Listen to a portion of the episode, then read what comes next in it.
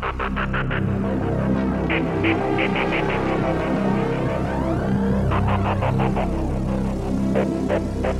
you.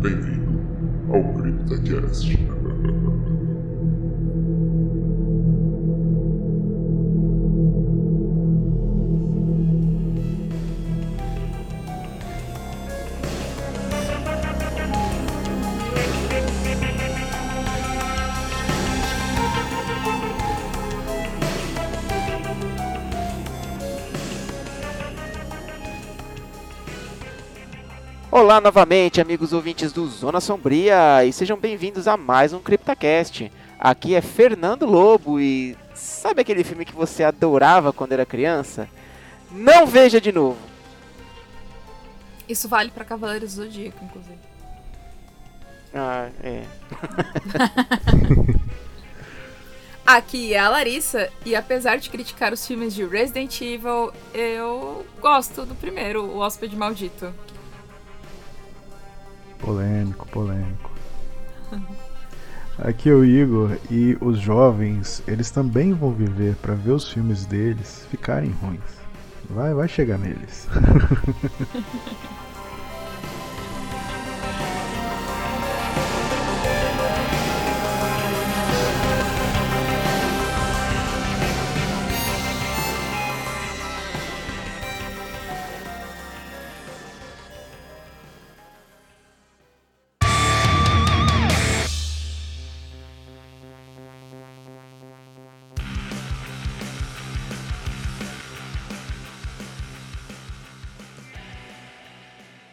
E nesse CryptaCast vamos falar sobre filmes de terror que envelheceram, ou não, mal. Será que alguns filmes realmente mereciam notas tão baixas lá no IMDB ou no Rotten Tomatoes? Ou que o filme precisa ou não para envelhecer bem? Essas perguntas e muito mais você acompanha aqui. E para o episódio de hoje nós vamos contar com a participação especial do Igor Passos. Seja muito bem-vindo de novo, Igor, a um CryptaCast e fala um pouquinho aí de você. Pô, galera, obrigado por ter me chamado de novo. É, é, foi muito engraçado, né? Como é que surgiu o- essa ideia aí de, de gravar esse episódio, porque a gente tava assistindo o. Era o Navio Fantasma. E a, gente, Isso. e a gente ficou assim, nossa, esse filme era assim mesmo? Quando a gente assistiu. Então é, é, é uma ideia interessante a gente dar uma discorrida e revisitar os filmes que a gente viu lá quando a gente era mais jovem e, e ver se realmente eles eram bons mesmo, se a gente estava meio cego pelo momento que a gente estava vivendo. É, quando fala se era assim mesmo, leia-se ruim. Ah, nem Muito sempre, bem. É. vai, nem sempre, nem sempre. Depende, depende. Muito bem, então seja mais uma vez bem-vindo, Igor. E vamos que vamos, então, vamos discutir um pouco sobre esse tema.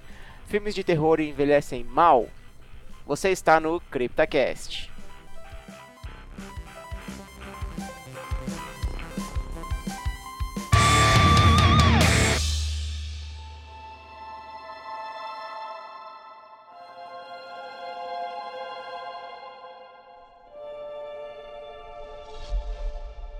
E antes de começar realmente o nosso CryptaCast, nós vamos aqui para leitura de comentários, gente. A gente não tem muita coisa, mas a gente sempre tem aí o nosso ouvinte fiel que acompanha o CryptaCast e de vez em quando coloca uns comentários ali nos nossos episódios. Então vou dar para Larissa as honras de ler o comentário do nosso amigo Lucas Souza. Ó, então vamos lá. Menção honrosa ao desenho Mona a Vampiro, um desenho que passava na TV Cultura, que falava sobre uma menina que se imaginava uma vampira e criava aventuras com seus amigos. Essa animação foi baseada no livro infantil escrito por. Agora, se eu pronunciar errado, gente, vocês vão me desculpar. Hyunwin Oran. É um desenho muito divertido, assisti recentemente para relembrar e cheguei. E achei legal as histórias.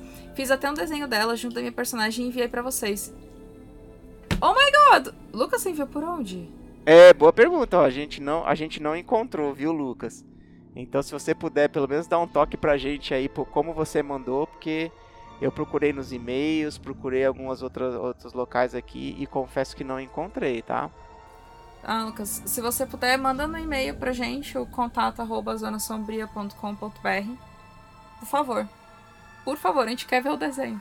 E pode colocar na postagem desse CryptoCast.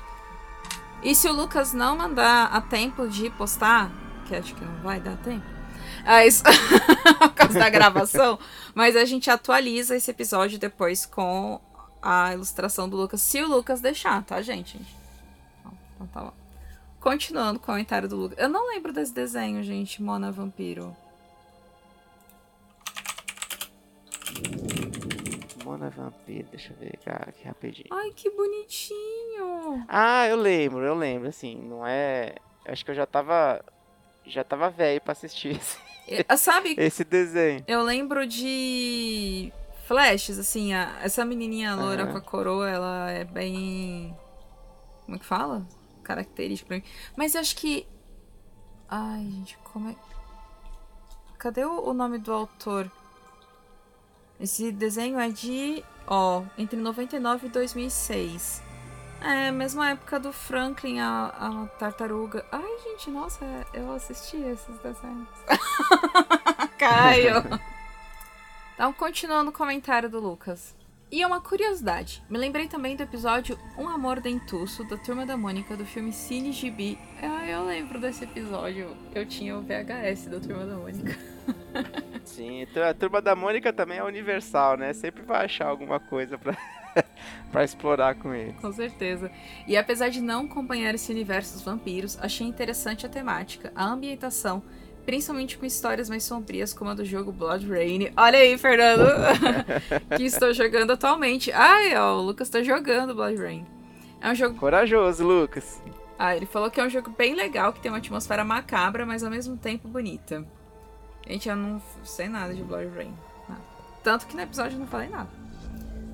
Há pouco tempo assisti os filmes, o filme, ao filme As Passageiras. E apesar dele não ter aquele clima que gosto, de ambiente dark e assustador, achei muito divertido o filme. É uma história de vampiros para descontrair. Esse eu também não conheço, As Passageiras. Eu, eu acho ótimos os comentários do Lucas, porque ele traz. Como é que fala? Vários novos filmes pra gente, É. sabe? Ai, com a Megan Fox. Tá na Netflix, tá, gente? Quem quiser. Olha o filme de 2021, é recente. Fica a indicação do Lucas. E, e sempre que alguém cita Van Helsing, isso me faz lembrar meu PlayStation 2, pois quando ganhei ele em 2004, ele veio junto com o filme Van Helsing. E me lembro como se fosse hoje, eu colocando o filme para assistir no Play 2. E eu, como criança, achava isso o máximo. Eu também tinha 11 anos na época, e tipo, era uma novidade incrível poder assistir filmes em, em um videogame. Também joguei bastante jogo baseado no filme. Então o Lucas tem a minha idade, gente, porque eu também tinha 11 anos em 2004. Seus novinhos. ah, que isso. Sim, eu joguei muito Van Helsing no Play 2. E também rodei muito filme também no Play 2. Quando o DVD não funcionava, era o Play 2. Mas diziam que estragava, né? Vocês lembram disso? É, falavam, né? Mas não sei se é verdade. Qualquer coisa estragava. Tudo, É. tudo, tudo era lenda urbana pra estragar.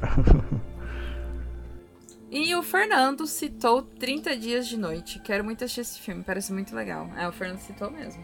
É, e é legal mesmo, pode assistir, Lucas. Cadê? E outra curiosidade é que apesar de não ter acompanhado os filmes de Crepúsculo, minha prima emprestou o primeiro livro pra eu ler e gostei da história. Pelo menos pra mim, como livro, funcionou. Parabéns a todos por mais um podcast. E fechamos esse episódio falando de Crepúsculo. Adorei. E o Igor também comentou. Igor, você quer ler o seu comentário? Aproveitar que você está aqui. Vai ficar meio.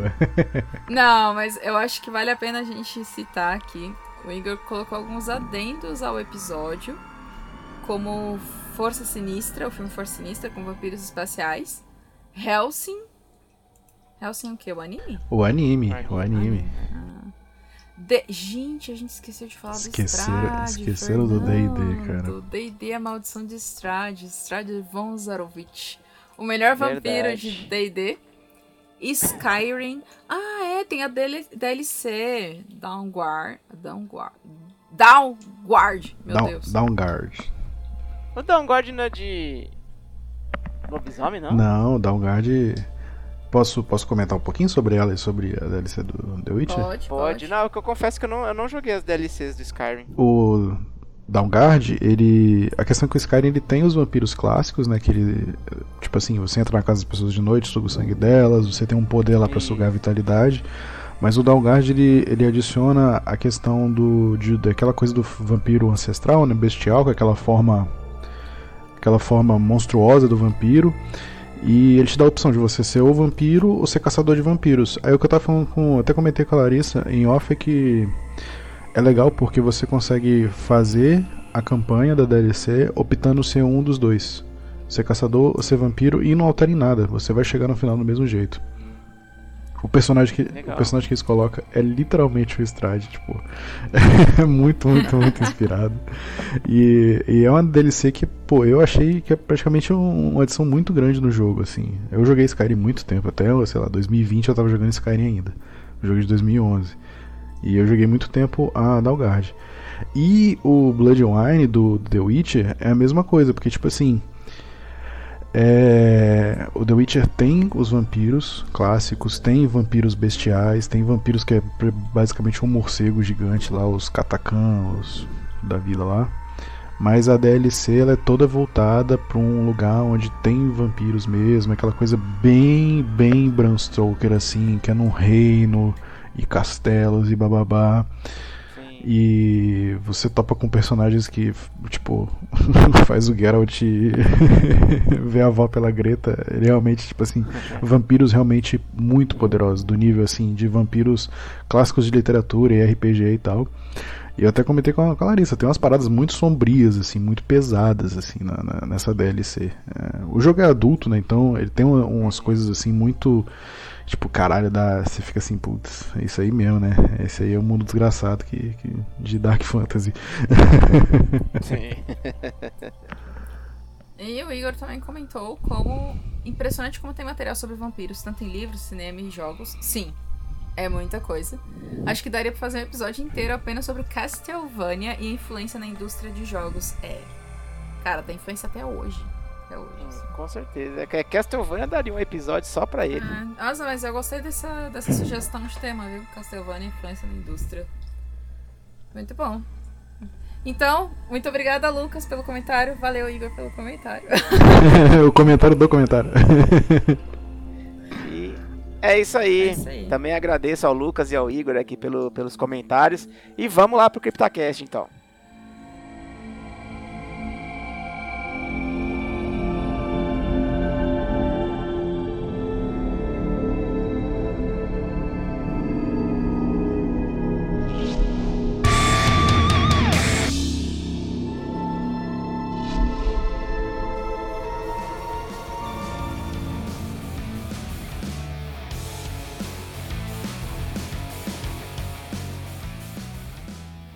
Bom, antes da gente evoluir no debate, é importante é, esclarecer né, que vamos tratar de filmes é, em um recorte de tempo mais específico, né, já que a gente está falando de filmes é, mais antigos. A gente está querendo dizer se o filme envelhece mal, então a gente vai ter que pegar, obviamente, filmes mais antigos. Né? É, mas assim, o filme não envelhece mal apenas pelos efeitos visuais, né? A gente também pode contar história, o enredo, roteiro, a própria atuação. Né? Então, vamos fazer uma apanhada aqui, lembrando, né, que vão ser filmes realmente um pouco mais antigos. Então, para afunilar um pouco a nossa conversa, né, vamos trazer filmes aqui do final da década de 1990 e início dos anos 2000.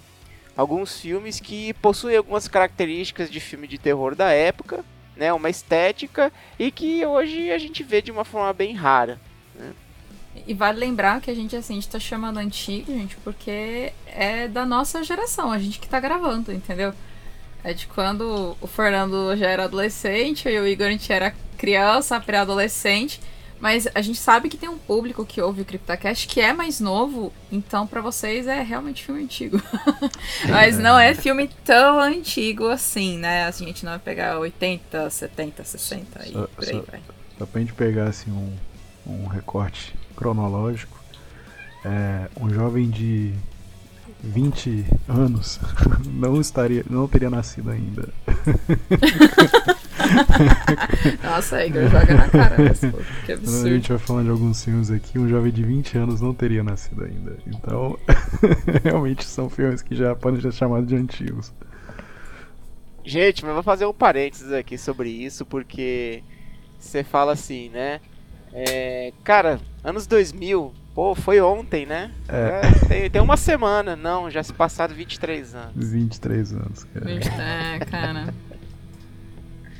Sim, foi- é como, é como, é como o Igor falou, uma pessoa de, de 23 anos hoje nasceu no ano 2000.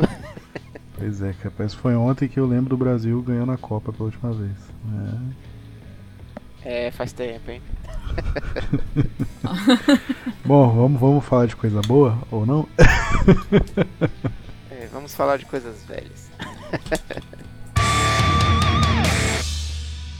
então, assim, é, voltando um pouquinho sobre o tema dos filmes aqui, né? A gente pode ver, como a gente falou, algumas características que são bem, é, bem daquela época mesmo, né? Que hoje a gente já não vê mais nos filmes. Como, por exemplo, o uso do, do heavy metal em alguns momentos, né? Que quebra totalmente o clima do filme, né? Nossa, total, é, é horrível. tipo, apesar de eu amar, sinceramente, essa estética, eu adoro pensar num filme de terror que tem um heavy metal, um rock. Mas é. Eu.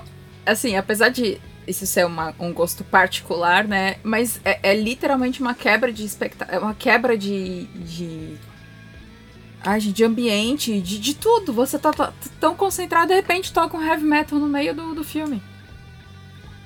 É, Ou no bem- começo, né? O, com- o filme começa com heavy metal, ele termina, os créditos com heavy metal.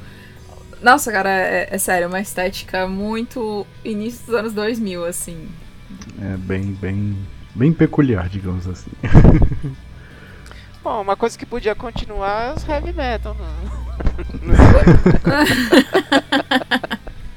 não reclamaria. Não é achar ruim, né, Fernando? Não, não ia achar ruim, não. É claro, outra- uma outra característica também, né? Aqueles nossos jovens adultos imaturos sobrevivendo em algumas situações desesperadoras, né? É, tinha muito filme também com uma temática dessa, né? Quem não pensa. Sim. Até assim, mais antigos ainda, né? Que, que sobreviveram um pouco nessa. Ne- Nessa época, mas assim, a gente já começa pensando até em Sexta-feira 13, Uhum. em, em Uhum. Hora do Pesadelo, né? Então, assim, é, e isso se esse perdurou bastante também até essa época que a gente tá falando aqui, né? Década de 90, anos 2000. Vamos falar um pouco sobre isso, mas você pega, por exemplo, Pânico, né? Pânico, a gente tem bem essa característica aí mesmo, né? Do pessoal que vai morrendo aos poucos aí. e, e, e vai é, pegando esse jeito desses filmes slashers antigos. Na verdade, o Pânico ele tem essa característica porque ele é uma homenagem aos slashers É. antigos também, né? Uhum. Mas ainda assim a gente consegue ver em outros filmes essa, é, essa situação que hoje já não é tão, tão utilizada, né? Mas era bem comum realmente, né? É, é é só um parênteses do Pânico, porque o Pânico, apesar de ter tido também várias sequências, né? É muito engraçado como o mercado brasileiro aproveitou o Pânico para tentar fazer hype em vários filmes, porque não sei se vocês lembram que tinham muitos filmes brasileiros com o nome é, nacional, que o nome do filme era, sei lá, alguma coisa. é, por exemplo, tem um que se chama Shark Night, né? Noite do Tubarão. Aqui no Brasil virou Pânico na Água. Aí tem um que é alguma coisa na É. floresta, é Pânico na Floresta. Aí outro era Pânico, Pânico na Neve. E, e, e- e, tipo, tentaram hypar em cima do nome do Pânico e fizeram um monte de filme que não tinha nada a ver com o nome original. Aí você aí cê vê o, o nome do filme Pânico, e você fala assim, pô, que sem graça, cara, tem pânico em nada nesse negócio aí. Exatamente. Ah, é, você acaba tendo aquela, tipo, você cria um marketing em cima, né? Vende os ingressos, porque na época a gente, querendo ou não, era só cinema, não tinha plataforma de streaming. Mas é. E você já via pânico, você automaticamente lembrava do pânico, né? Então. Pois é. Ah, e foi uma parada tão. tão marcante que eu lembro que o Halloween daquele ano na escola, que eu, eu estudava numa escola que comemorava o Halloween. Ah, o que tinha de criança vestida de pânico era. gente, era assusta, assustador no que eu digo assim, de, de quantidade mesmo, sabe? Tipo tinha muito pânico. Pra onde você olhava era pânico, porque era o hype, assim, todo mundo queria assistir, por mais que fossem crianças, né, assim. A gente cresceu numa geração, numa época que não tinha problema a gente assistir filme de terror, sabe? É, E- o, o- e É. o, o Pânico Bom. também teve outra coisa que fez o Pânico hypar, que foi, foram as sátiras do, do, do Pânico, né? Todo mundo em pânico. Todo mundo em Ah, pânico. é verdade. Tem, teve isso também, fez muito sucesso, né? Agora falando um pouco até do, do Todo Mundo em Pânico, que eu acho que pode. que é até uma, uma crítica muito em cima disso também. É. O que, que vocês falam um pouco daqueles estereótipos que a gente tinha na época, né? Sempre aquele Nossa, negócio. era- O personagem negro morre primeiro. É, Não, nossa, tinha, é. tinha a personagem da, da Brenda, lembro do nome. Que era, virou, tipo. Era, era, era característico do filme. Todo, tipo assim, todo filme ela voltava inexplicavelmente e no filme ela morria de uma maneira terrível. Sim. E, o fi- assim, e igual a Larissa falou assim que o Pânico, as crianças não podiam assistir, mas assistiam, todo mundo em Pânico também. Todo mundo em Pânico tinha cenas assim. é, sexualmente explícitas totalmente, assim. E, Sim, e- e- e sim, as crianças nossa. assistiam na época. É, era uma época muito bizarra. Era a época da tiazinha feiticeira. Inclusive, abrindo um off-topic nesse, nesse assunto. Esses dias eu vi um post no Instagram sobre propagandas de sa- sapatos, sandálias dos anos 90, né? E a menina pergunta, ah, qual que você queria ter? Aí tinha da Sandy, sandália da Vanessa Camargo, da Kelly Key, da Carla Pérez. E da Carla Pérez, a bunda dela, tipo, tinha um close na bunda dela na propaganda infantil. É a Carla Pérez dançando. E aí tinha a sandalinha da tiazinha. O tamanco da tiazinha. Gente, eu não lembrava disso. Cara, E você comprava o tamanquinho da, da tiazinha e vinha a máscara da tiazinha. Gente, pelo amor de Deus. é, cara, a tiazinha, ela foi, um- ela foi uma parada, tipo. É um vórtice na realidade ali naquele momento, cara. Porque é, Foi. era uma, tipo, era uma personagem hipersexualizada, com traços sadomasoquistas e era feito produto infantil. tinha caderno da tiazinha, tinha chiclete da tiazinha, tinha tudo, cara. A Deli da feiticeira. Aham. Sim, cara, é. Anos 80 e anos 90 não são pra amadores, não, cara. Ah, Não, com É. certeza não. Esse, esse aí, jovens, é o verdadeiro filme de terror. Quem viveu, viveu. Exato. E cadernos de surf. Muitos. Nossa, muitos muito. cadernos de surf. Mas sim, é, isso que a gente tava comentando, esse, esse estereótipo nos filmes era muito comum. Então, assim, o personagem negro ou latino era o primeiro a morrer. É, E aí sempre tinham pelo menos duas personagens femininas que sempre são hipersexualizadas. E aí uma é a loira burra, porque era assim que era representado naquela época. Tinha, tinha muita piada em cima disso, né? Então tinha muito humor é, que tá- é totalmente preconceituoso em cima disso. E o padrão também da, da menina latina, B10, fodona e ultra gostosa, ou a negra barraqueira, tinha muito esses estereótipos Ah. que, que eram muito marcantes tanto em filmes de comédia da época, mas também muito presentes em filmes de terror desse período, né? Então, e você sabia, você via a configuração do grupo, você já sabia quem ia morrer primeiro, o casal, e sempre tem um casal, né, que tem um romance forçado o filme inteiro, porque eles não têm nenhum nenhum plot inicial de um romance prévio, mas eles têm um romance forçado, é, um situações extremamente desconfortáveis, porque até você assistindo fica desconfortável com aquela cena, mas que pro casal está tudo bem, entendeu? Tá, tá ótimo aqui essa situação. Inclusive, tem cena até entre irmãos, gente, é, é sério. É. Isso. É, ele, é, cara, é, tensão sexual, essa é a palavra que eu queria. É, eles in, criam tensão sexual entre personagens que não tem química e não tem nada a ver você criar uma tensão sexual ali, mas é para forçar um casal, forçar essa essa essa sexualização no terror, né? Então é personagem fugindo de biquíni, personagem fugindo de roupa íntima. É... Inclusive, isso tinha uma sátira no, no Todo Mundo em Pânico, né? No, acho que é no primeiro, que o pânico tá correndo atrás da menina e quando ele esfaqueia o peito dela, sai o, sai o silicone. Não sei se vocês Isso lembram é dessa verdade. cena. Essa Sim, cena é bem o comecinho do filme, né? E, e, e sim, a gente sabe que é uma, é uma sátira. Eles. é, como é que fala? Eles exageram aquela cena, mas realmente o filme de terror era aquilo: ó, uma menina de lingerie e o perseguidor correndo com uma faca, entendeu? Era esse nível os filmes, né? Uhum. É, isso que a Larissa falou é bem verdade mesmo, porque é, chega até ficar repetitivo, né? Nos filmes você vira sempre aquela mesma. Eu tava até brincando com a Larissa que a gente tava assistindo um, um filme desses, né? No começo dos anos 2000, e o ator Jared Padalecki, que fez o Sam Winchester lá na série do Sobrenatural. Ele fez um personagem no filme que a gente estava assistindo, e anos depois ele fez a- o remake do Sexta-feira 13 e era um personagem extremamente parecido. Tipo assim, além de repetir o, o, o papel, repetiram até o ator. Ah, é, pô, tá, a grana tava curta, cara. Não dava pra contratar outro ator. Tinha que, que ser o mesmo. Mas, é, assim, a gente vai, querendo ou não, falar sobre as partes positivas, né, dos filmes que. Alguns têm, pelo menos, bons enredos e tal.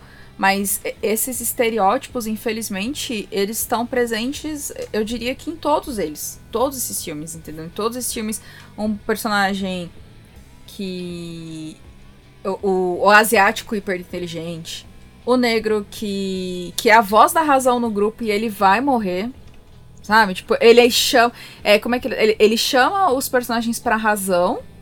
É, é, O personagem negro é sempre colocado nesse papel, né? De, de ser, a, a- tipo, chamar pra razão, mas acabar morrendo diante da na- por conta da situação. A personagem mais hipersexualizada, ela também. que infel- invariavelmente é, é, é burra, né? Ela é colocada nesse papel de ah, eu não sei o que tá acontecendo, não presta atenção e tal, e vai morrer também. Então, assim, são. São estereótipos que você vai, vai ver repetindo, né? Inclusive, esses filmes, gente, eles têm uma hipersexualização tanto de corpos femininos quanto de corpos masculinos. Porque, de repente, os caras arrancam a camisa. Meio Shiryu, É. sabe? Quando ele ia batalhar, ele, ah, vou tirar a armadura aqui, vou lutar com o meu corpo. Só que o Shiryu tinha uma razão, os caras não. Eles simplesmente tiram a. Cara, de... e assim, simplesmente nada acontece, o cara tirou a camisa. Aí você, ué, o que, que é isso? Por que o cara tirou a camisa? O filme Mas vai é- inventar uma razão bem, bem esdrúxula. Agora, agora eu fiquei encucado aqui. Qual que era a razão do Shiryu de tirar a armadura? Ah, não sei, devia ser provar alguma coisa, o valor de não sei o que. Ah. Eu, Eu acho que ele queria fazer show off pra dizer que, tipo, você vai lutar com a armadura enquanto eu vou lutar sem armadura e vou te derrotar. E Gente, cego ainda. E cego. uma, uma sugestão aqui, não vamos abrir essa caixinha do Cavaleiro do Zodíaco, não. A gente vai se arrepender. Não, não vale a pena, não vale a pena não, gente. Mas Mas, vamos lá, todo mundo cê- sabe que Oi, você fala. não pode assistir Cavaleiro Zodíaco de novo. Não, não pode. Todo mundo que assistiu guardou na memória como o anime é. E nunca mais quer ver, entendeu? Porque vai se arrepender. Isso, vou deixar na minha memória aqui. Eles estão me segurando pra não assistir de novo.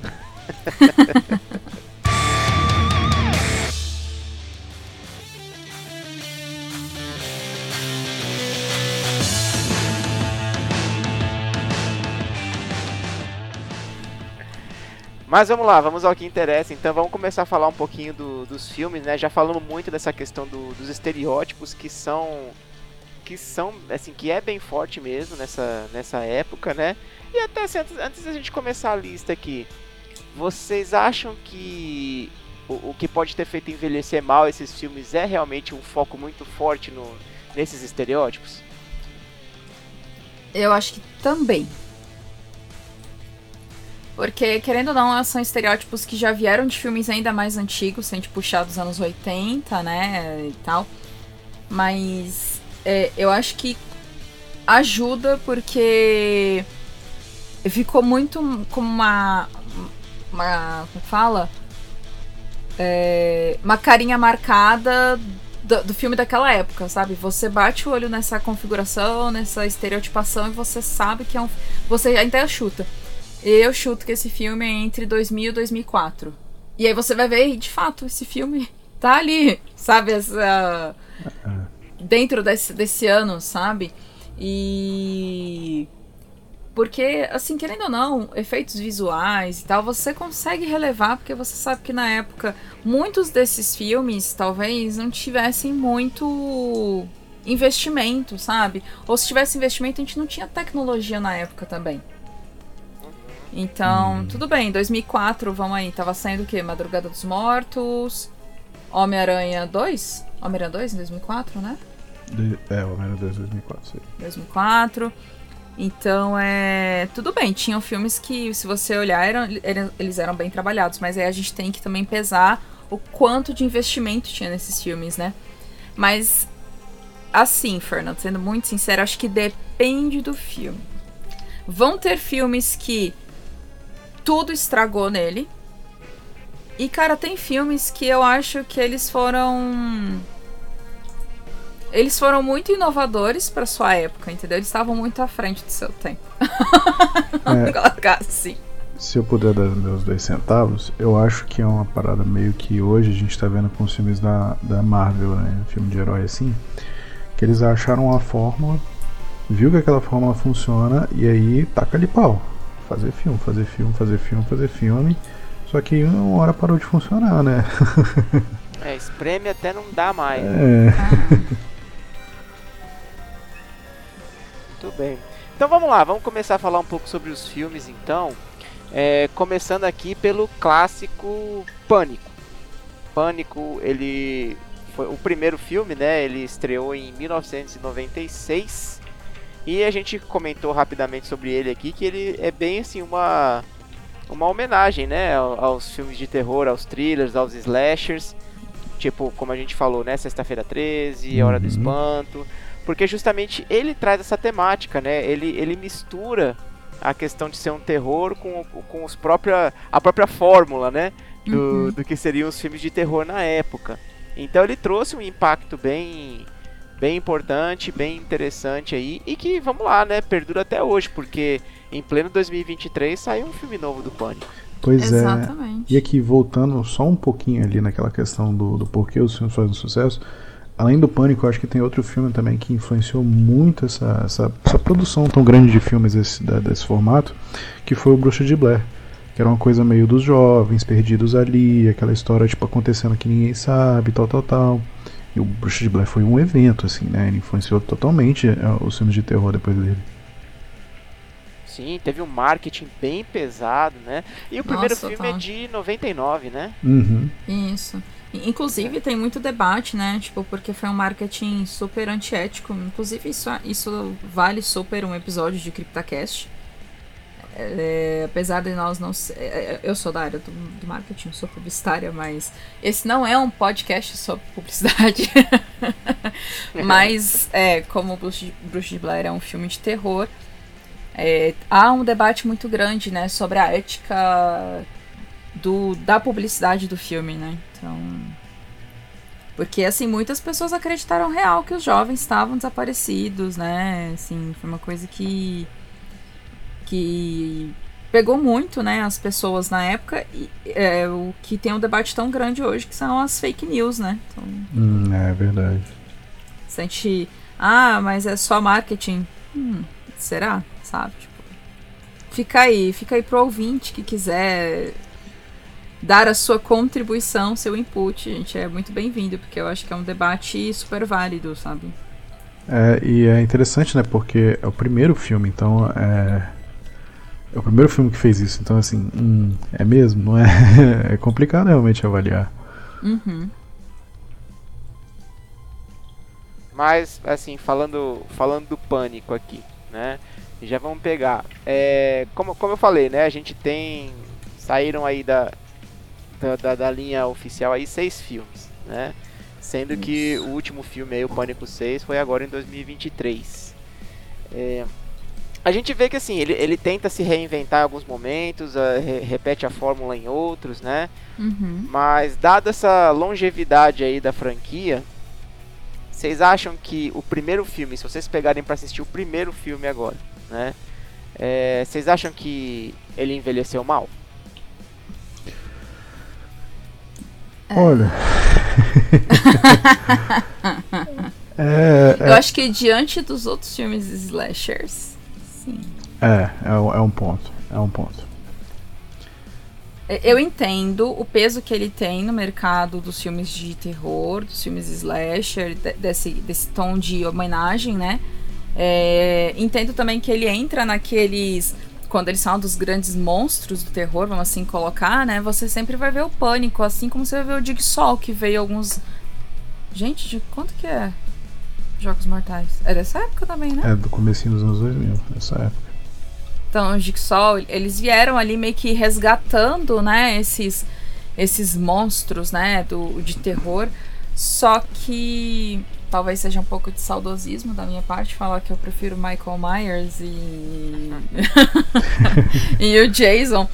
Mas eu acho que filmes como é, Sexta-feira 13, é, Gente.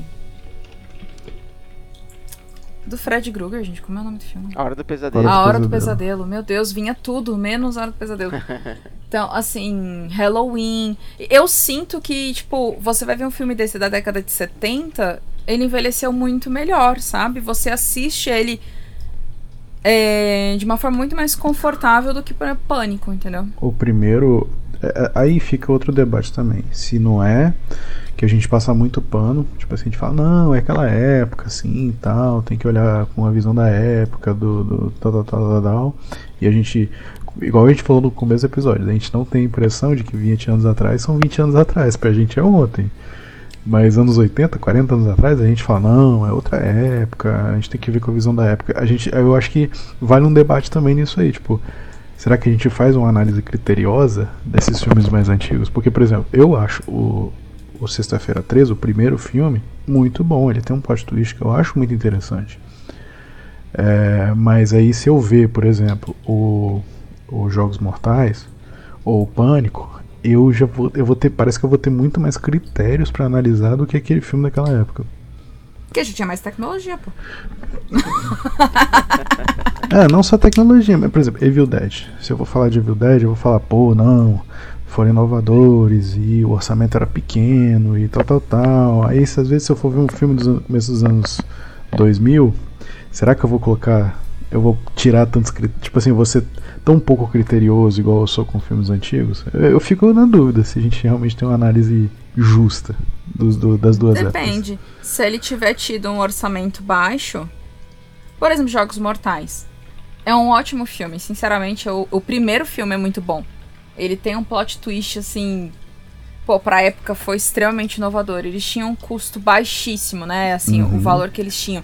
Então, sinceramente, pros filmes da época, pros filmes de terror da época que perduram até hoje, inclusive vai sair filme novo, né? É, acho que essa nova geração, vamos colocar entre aspas, de slashers, é o, é o melhor filme, na minha opinião. O, É, o, os Jogos Mortais. Os Jogos Mortais é, tão interessante que ele se passa quase dentro de um cenário só, né?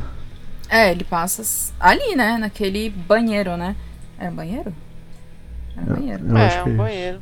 É. E, e assim, só que o que aconteceu, na verdade, é que nós fomos da mesma forma como Jason, a Hora do Pesadelo, Halloween, nós fomos massacrados por zilhares de continuações, eles também sofrem com esse mesma, com essa mesma maldição, sabe? Vamos colocar assim. É, é- é, na verdade, essa, essa maldição de moer dinheiro, né? De, de, de, de arrancar dinheiro e moer a, a franquia o máximo que ela, que ela pode. Eles fazem isso até hoje com Halloween, Pois é. sabe? Então é. Acaba que você fica enjoado, você é, perde a graça, sabe? Da franquia, porque você, tipo, ai, cara, é a mesma coisa. Aí eles tentam inovar e você não acha lá essas coisas. Porque na verdade o que eles fazem é tentar criar a mesma sensação que você teve vendo o primeiro filme. Mas, gente, isso não existe. Isso nunca vai acontecer. Exatamente. Isso só aconteceu uma vez. E porque o primeiro filme era ruim. E foi graças ao Mike Flanagan. com o Ouija a origem. E vocês podem conferir no nosso CryptoCast número. Ah, olha esse gancho. Ah, tá vendo? Você pode conferir nosso CryptoCast sobre o Mike Flanagan, que foi o CryptoCast de número. Gente, tem tanto tempo assim. Ah, não. Número 40. E filmes de origem também, o 45. Mas assim, é, porque ele é um ponto fora da curva, obviamente o primeiro filme é muito ruim, mas é, é complicado eles tentarem é, usar essa mesma receita porque você já tá indo com os olhos de quem viu o primeiro filme. E você quer ser surpreendido no segundo. E, tipo, o único filme que conseguiu, entre aspas, isso foi Jogos Mortais porque ele não surpreendia no enredo. Ele surpreendia na violência, no gore, nas mortes e tal. Uhum. Dos filmes. Então, assim, eles inventavam umas mortes, assim, surreais, né? Um, os personagens eram torturados e tal. Então você acabava ficando impressionado, não pelo enredo bom, pelo plot twist, não. Mas ela era pela violência do filme. E. Mas eu não posso deixar de dar crédito ao pânico. Sabe? Tipo, 96 e tal. É, é porque eu não, eu não tenho o mesmo amorzinho, vocês já perceberam. Que eu tenho por outros filmes que eu tenho por pânico. Mas eu não posso deixar de dar os créditos para ele da época, sabe? Tipo. Mas, eu acho que é isso, Igor. Assim, a, gente olha com olho. Eu não consigo não olhar com os olhos da época. Primeiro, porque a gente também tá puxando um lado muito nostálgico nosso. Porque nós assistimos quando pré-adolescentes, crianças, então nós vimos com. Assim, filmes de encher os olhos, vamos assim colocar, né? Uhum. Então a gente acaba que puxa a sardinha para esses filmes, né? Porque a gente tem uma relação ali de, de amor com esses, com esses filmes. Eu falo filminhos. Com esses filminhos. com esses filminhos. Com esses filmes. Mas. É, ter assistido alguns dos filmes da lista de novo foi interessante, sabe? Porque eu percebi que tinham filmes que eu não tinha gostado na época e que hoje eu vi com outros olhos. Enquanto filmes que eu gostei e hoje eu, putz, que filme ruim, sabe? É, deu esse, essa, esse ponto, sabe? Então, acredito que eu não assisti Pânico de novo, então eu só tenho as memórias. É, ele não me conquistou tanto na época, porque eu só fui assistir Pânico bem depois e eu só vi depois da sátira. E eu acho que é por isso que eu não, não fui impactada pelo filme, da mesma forma que eu fui por filmes que eu assisti antes da sátira. Sabe? Porque Uhum. você per, você vai ver o filme original e você. Ah, então essa é a cena que foi satirizada no filme, sabe? Então você já sabe o final, você já sabe o que vai acontecer. Você não, você não tem a surpresa, o fator surpresa. Aham. E então eu acredito que pra mim, aí sim, eu, Larissa, tá, ouvintes, eu, Larissa, não sofri o mesmo impacto que muita gente que assistiu o filme na época no cinema pela primeira vez, ou locando em locadora, assim, gente, 96 tinha que alugar a locadora. VHS. Era VHS, não era DVD. É, eita. E, e tinha que devolver rebobinado. Senão pagava multa. Exatamente. Então eu acho que também esse, esse- essa situação de eu ter visto a sátira interfere na minha avaliação do filme até hoje, sabe? É verdade. Eu também assisti o primeiro. Primeiro assisti a sátira e depois eu fui assistir o. O. Como é que fala o filme original? Aí, Sério mesmo? Nossa senhora. Pois é, cara. Pois é. Aí. Só. Trazer. Porque aqui, aqui, aqui tem informação. Fazendo a piadinha aí. É, o Pânico, ele, o orçamento dele foi de 15 milhões e ele vendeu de bilheteria 173 milhões. E aí é uma brincadeira que a gente vai fazer aqui ao longo do episódio, que é de analisar o faturamento desses filmes na época em relação ao orçamento e a nota que eles têm hoje nas principais plataformas, que é o, o Rotten Tomatoes né, e o MDB. E o Pânico tá bem, cara. Tá bem. Eu atualizei a pauta aí, tá, gente? Só, é, o Pânico ele tá no, no Rotten Tomatoes, ele tá com 81% e 7.4% no, no IMDB. Mas será que ele sofre esse impacto porque esse ano sai filme novo? Olha Saiu, aí, né? Já saiu ou vai sair? É, é, é uma boa, hein? Uma boa, ó. Se tipo, você fala que ele tá com a nota boa, porque a galera viu, foi revisitar, ou votou melhor, né? É, eu acho que tem isso, sabe? As pessoas revisitam as obras porque vai ter um relançamento, sabe? Uma coisa É, assim. isso aqui teria que ver ao longo do tempo, né? É, aí essa pesquisa a gente não tem, gente. Desculpa. É, Sorry, mas- vamos é. ficar devendo. É, mas eu acho que entra muito fator nostálgico aqui, viu? Acho que não. Principalmente os filmes mais antigos aí, da época que não tinha ainda Rotten Tomatoes, que não tinha MDB e tal. Eu não acho que o pessoal foi lá, assistiu de novo só pra colocar uma nota, não. Eu acho que tem muito, tem muito fator nostálgico aqui sim. É possível. Ainda mais que é o que você colocou, é real. Não tinha, né? Não tinha essas avaliações, né? É. Agora vamos pro veredito. Pânico, o primeiro filme, envelheceu mal ou não? Eu acho que Não. não. Eu vou botar não. não. Carimba aí. Ah, Faz barulho de carimbo. Pá. Não envelheceu mal. Uh, palminhas. Parabéns para o Pânico. Próximo filme da lista é o Do Fundo do Mar, de 1999. Esse aí eu vou fazer agora a Pires, gente. Esse eu não lembro, não assisti. Pois é, o que é que podemos falar dele? Cara, então, aí eu vou entrar no fator nostálgico, porque eu era apaixonada por esse filme. Apesar de que eu tinha medo de tubarão. Acho que eu já comentei isso em algum CryptoCast. Eu tinha medo real de tubarão, o que não faz sentido nenhum, porque eu nem morava no litoral. Mas eu, eu tinha medo, assim, de tubarão desde, desde a infância. Mas, então, o- esse filme do Fundo do Mar, ele me dava medo real, sabe? Porque é um Olá, filme onde o monstro, que foi... Ainda bem que naquela época não tinha o Sharknado, né? Senão você ia se cagar de medo. Nossa. O tubarão ia até você. Mas é. Como é que fala? É. Foi um filme que eu assisti diversas vezes quando criança. É, meu tio tinha locadora, né? Então eu lembro que eu assistia e reassistia esse filme. E. Eu tinha medo dele porque o monstro é um tubarão. Né, assim, o que vocês veem hoje, né, com Meg, Meg 2, né, Mega Tubarão e tal. Mas e, e, assim. É. Cara, é porque. eu- não tenho coragem de assistir esse filme hoje, porque eu tenho certeza que ele é ruim, sabe? Porque são cientistas lá. Gente, se alguém, se algum ouvinte souber desse filme hoje, assim, da, do enredo, pode me corrigir, tá, gente? Porque eu não reassisti e a, a última vez que eu assisti esse filme foi há mil anos, sabe? Então, assim, eu vou falar do que eu lembro, mas a, pelo que eu. De acordo com a minha memória, de acordo com as vozes da minha cabeça, ah, tinham cientistas lá no, no meio do oceano, tipo numa estação no meio do mar. E eles estavam estudando, acho que um, um- tipo, um tubarão que era.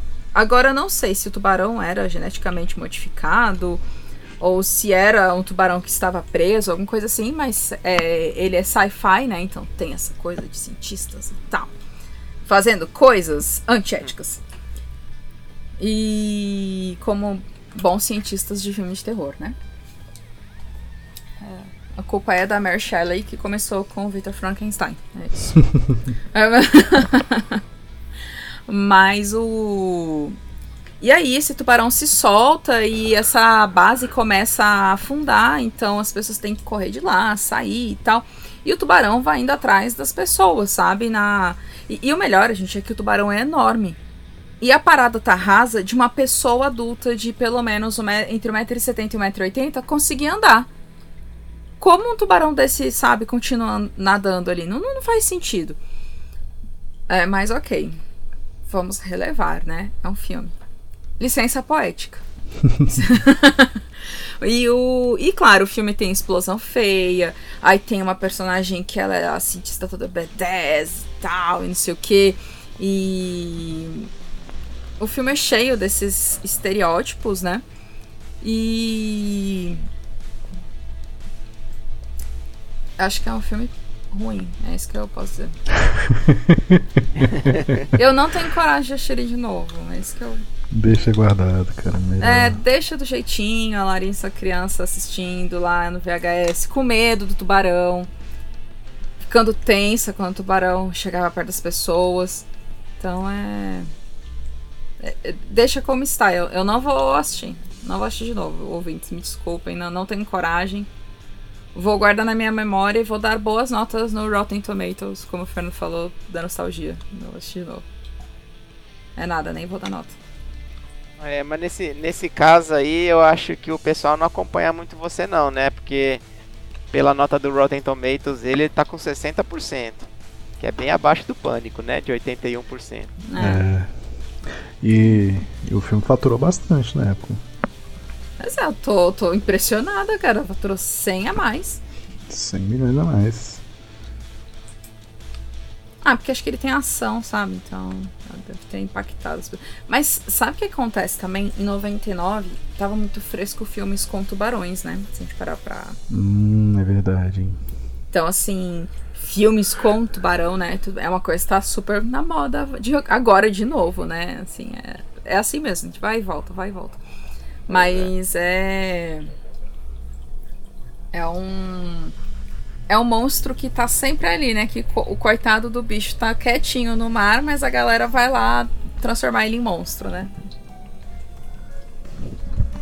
Muito bem, então vamos, vamos para o nosso veredito aqui. Envelheceu mal ou não? Sim. é, eu não, não, consigo opinar. Eu, eu vou, eu vou, eu vou, trocaria eu vou, um carro. Eu vou com a galera aqui, eu vou na nota do Rotten Tomatoes. Tá ali, mais ou menos. pois é, do fundo do mar acho que é bem característico pra gente ver que o filme envelheceu mal. Exato. Próximo da lista é o A Casa da Colina, de 1999. Ele, ele, ele é um remake do filme de 1959 com Vincent Price, né?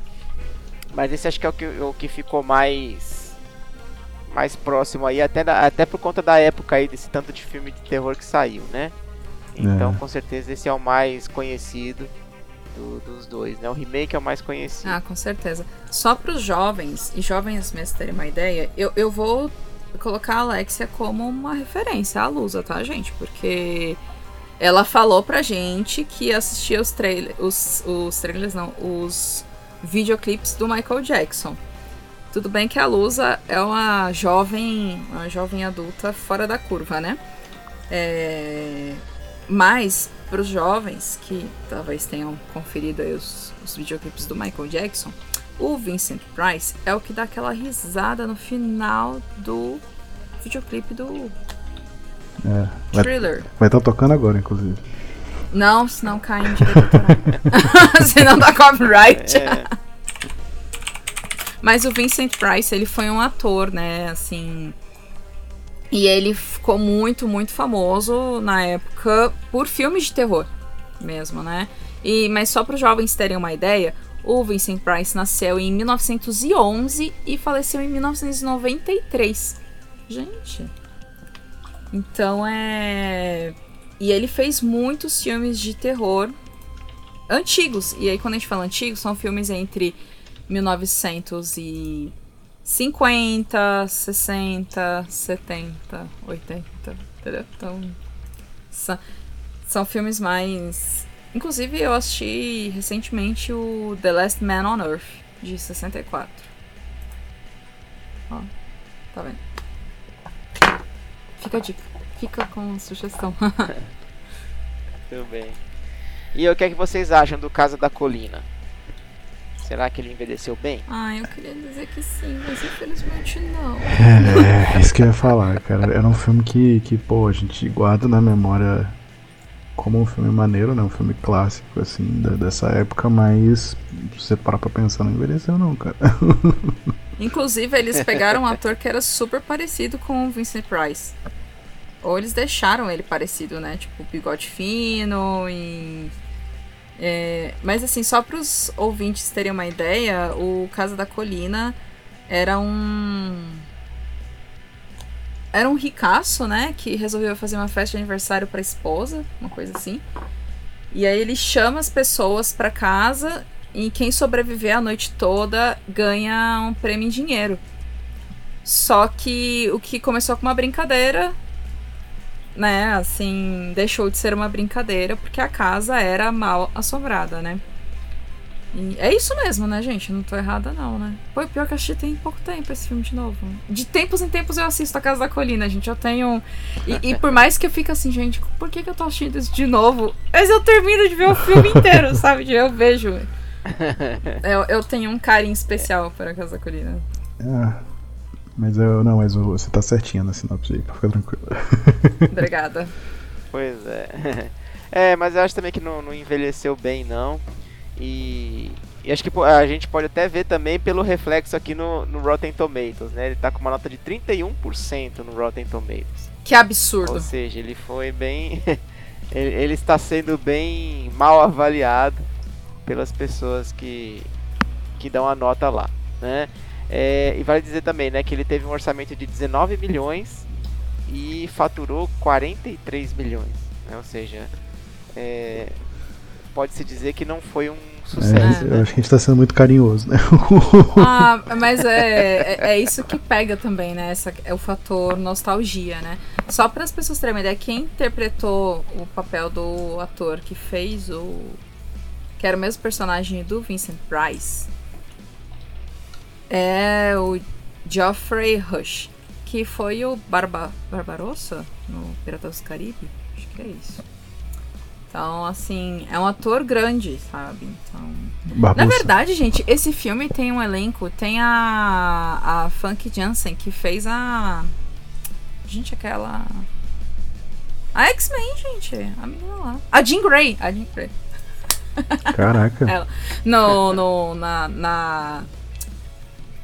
Ai, gente, os filmes an mais antigos dos X-Men. É. Ela que fez a Jean Grey.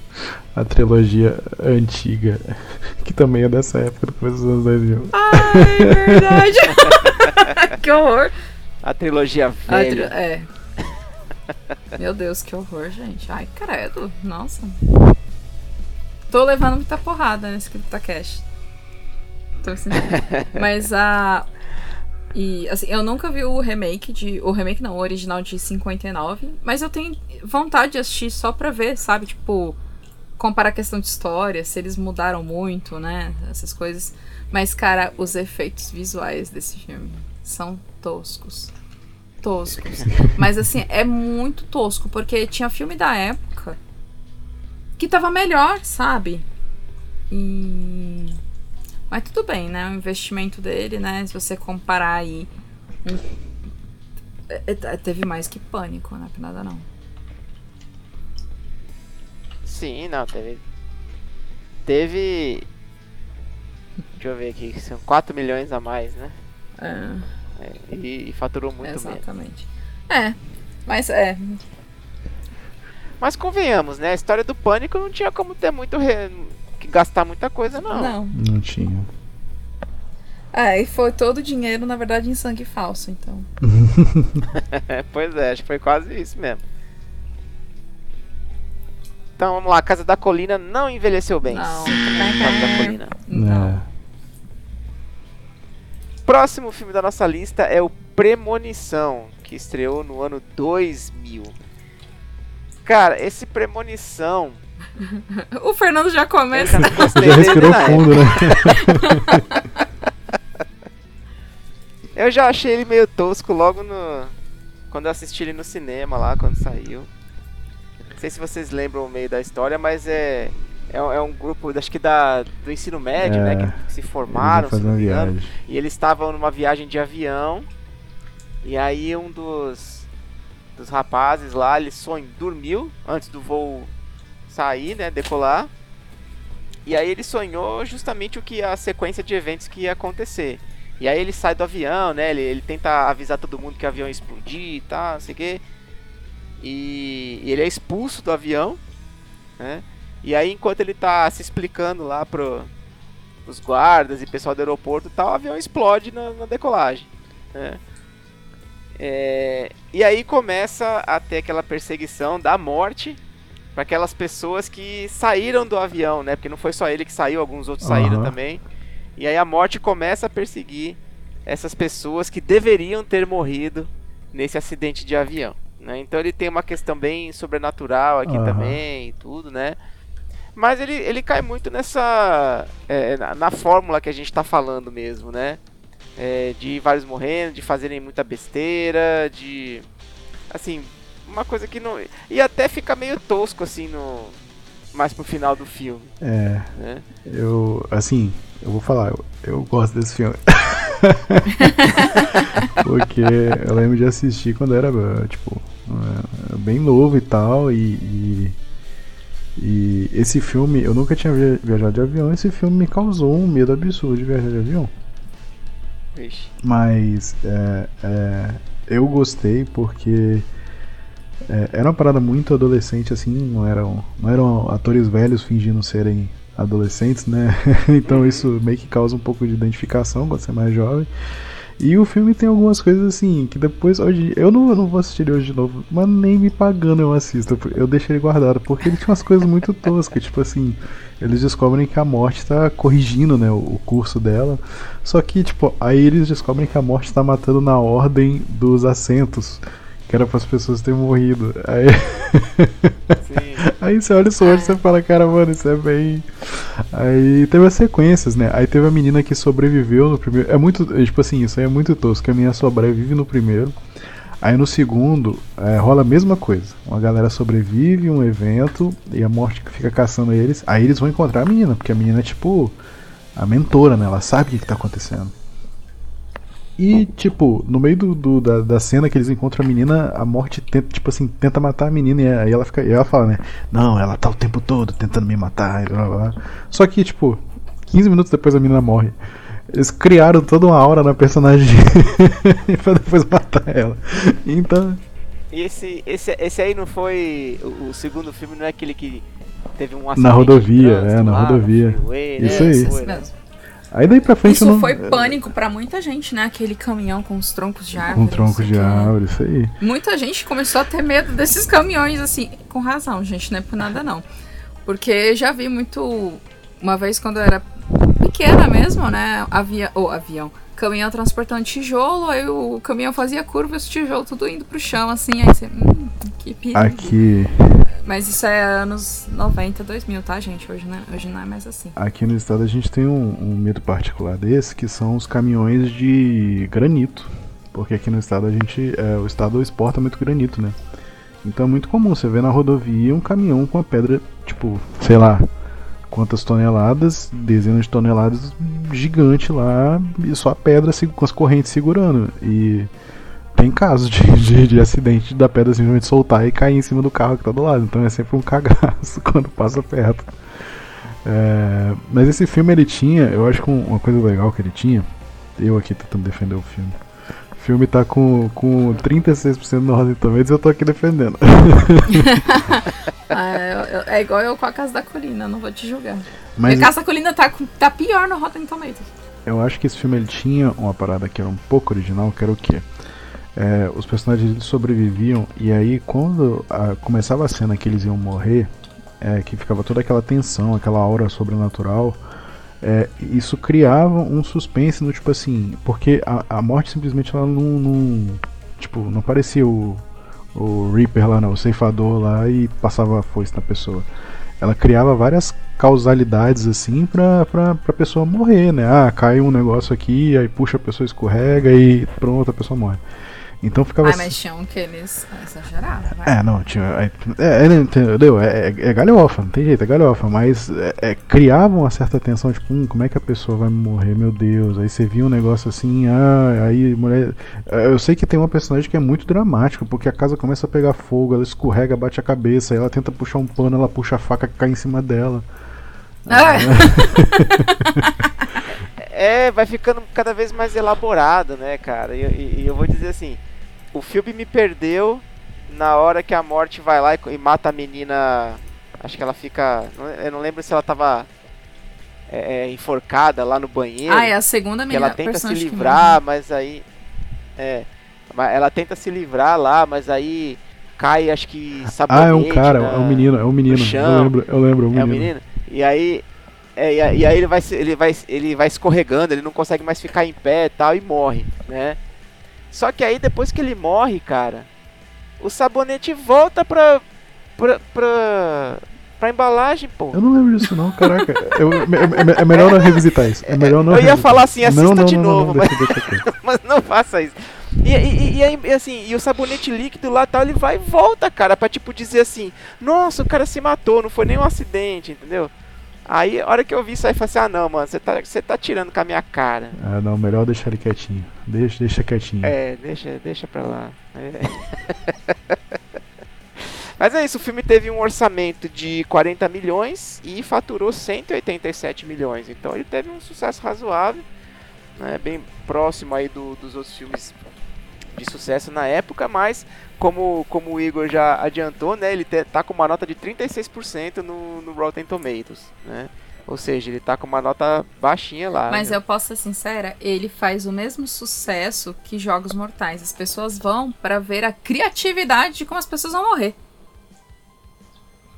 É, tanto que saíram cinco Ué, filmes. tem né? filme mais recente, não vai sair tem, um filme novo? Tem, tem. Tem um monte de filme do Premonição. Ah, cara. E, e, as pessoas falam dos filmes, gente. Eu já vi gente falando do filme até hoje. O olho da pessoa chega brilha. Então, não posso julgar. Quem sou eu para julgar? Posso julgar se eu galjo a casa da colina? Não posso. Você não, você não sabe se meu olho brilhou aqui? Não tá vendo? É. você já está. Então, Premonição também não envelheceu bem. Sinto muito, Premonição. Próximo filme da lista: Olhos Famintos, esse de 2001. E aí, o que, que, vocês acham? Olhos Famintos também teve vários é... filmes, né? Virou uma, virou uma série. Aí só né? o primeiro presta. Esse, esse Será? filme. esse filme. Ou novo, vai sair novo, né? Vai ser novo filme, né? Esse filme aí. Saiu ano passado, Eu acho que foi foi? isso, ano passado. Ah, ano passado. Aí as pessoas é. que ouvem o Criptacast, que ah, acho que a Larissa ela vive em outra época, né? Ela vai sair, né? Não, Larissa saiu já tem dois anos. Ah, tá. Desculpa, gente, eu sou péssima pra acompanhar o filme que tá saindo. Então. Esse filme eu vou defender também. Pelo menos o primeiro. Cara, mas eu tava falando dele ontem no trabalho. E, tipo, todo mundo lembra do primeiro filme com muito carinho, sabe? Tipo. Eu vou defender, porque esse filme para mim é, é, ele tem uma premissa criativa que é de um, uma criatura, né, um monstro que ele sai de ele dorme, né, ele sei lá hiberna e ele sai de 23 em 23 23 em 23 primaveras. E aí a premissa que eu acho interessante é o seguinte, que se ele, por exemplo, se o braço dele ele perde o braço, alguém arranca o braço dele, ele precisa consumir um braço. Se ele perde os olhos, ele precisa consumir os olhos de alguém. E tem todo o lance dele fazer, tipo, pegar a pele da pessoa para fazer a roupa. É uma parada, tipo assim, bem, bem. É, não é um, tipo, uma assombração, nada, é uma criatura mesmo. E ele mescla um pouquinho com. É, ele é um pouquinho cômico. Algumas cenas assim misturam o terror com, com humor. Não, não é aquele humor galhofa, assim, né? Mas é, ela tem algumas cenas onde o, o, o é quase como se a criatura brincasse com as vítimas dela, assim. E principalmente a última cena. A última cena é bem. Quem lembra do filme, a última cena é bem impactante, assim tal. E depois virou galhofa. Depois virou qualquer coisa. ah! É, porque aí só aproveita o hype do primeiro filme. Tinha vai... outro esquema também do bicho farejar o medo. Ele sempre ia. A próxima vítima dele ia ser sempre quem tá com mais medo dele. Aí, no segundo filme tem uma cena muito galhofa do, do, dos estudantes numa, numa no, no, ônibus e ele, tipo assim, o estudante fazer tipo filinha e ele ficando, não, não, não, próximo, não, não, não, próximo. É, é bem tosca a cena. Mas o, o, o, primeiro eu defendo. Pra mim, assim, eu não vou resistir, óbvio. Mas... Mas... O segundo filme é o dos jovens viajando Isso, no ônibus de ônibus. escolar, né? Mas o primeiro eu vou, vou defender. E esse aí é mais um que saiu um filme novo aí recentemente que eu não, eu não vou assistir, né? Não vou. Não vou, não vou mexer em quem, quem tá quieto. É, pois é, assim, recomendo o filme? Sim. Assistir Não. de novo? Não. Guardar do jeitinho que tá na minha memória, carinho. Então, então não vou. E o, o Olhos Famintos ele teve um orçamento de 10 milhões dólares, né? E teve um faturamento de 59,4 milhões. Então também teve um faturamento bom aí eh, frente ao, ao orçamento, né? É, a gente pode ver, né? Porque rendeu mais alguns filmes aí depois disso. Fez muito sucesso na E no época, Rot- né? Uhum. Fez, fez muito sucesso. E no, no Rotten Tomatoes ele tá com uma nota de 45%. É, É. Tá Não, melhor do que os é. outros dois anteriores que a gente falou, né? Então. É. Não, então assim, não assista de novo.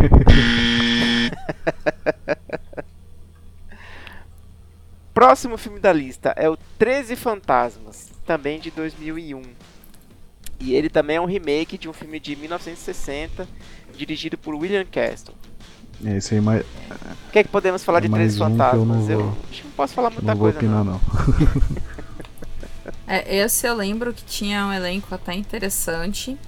Eu, eu vou lembrar de flashes do filme, não vou lembrar muito da história. E, e também eu, eu, eu morri de medo do filme na época.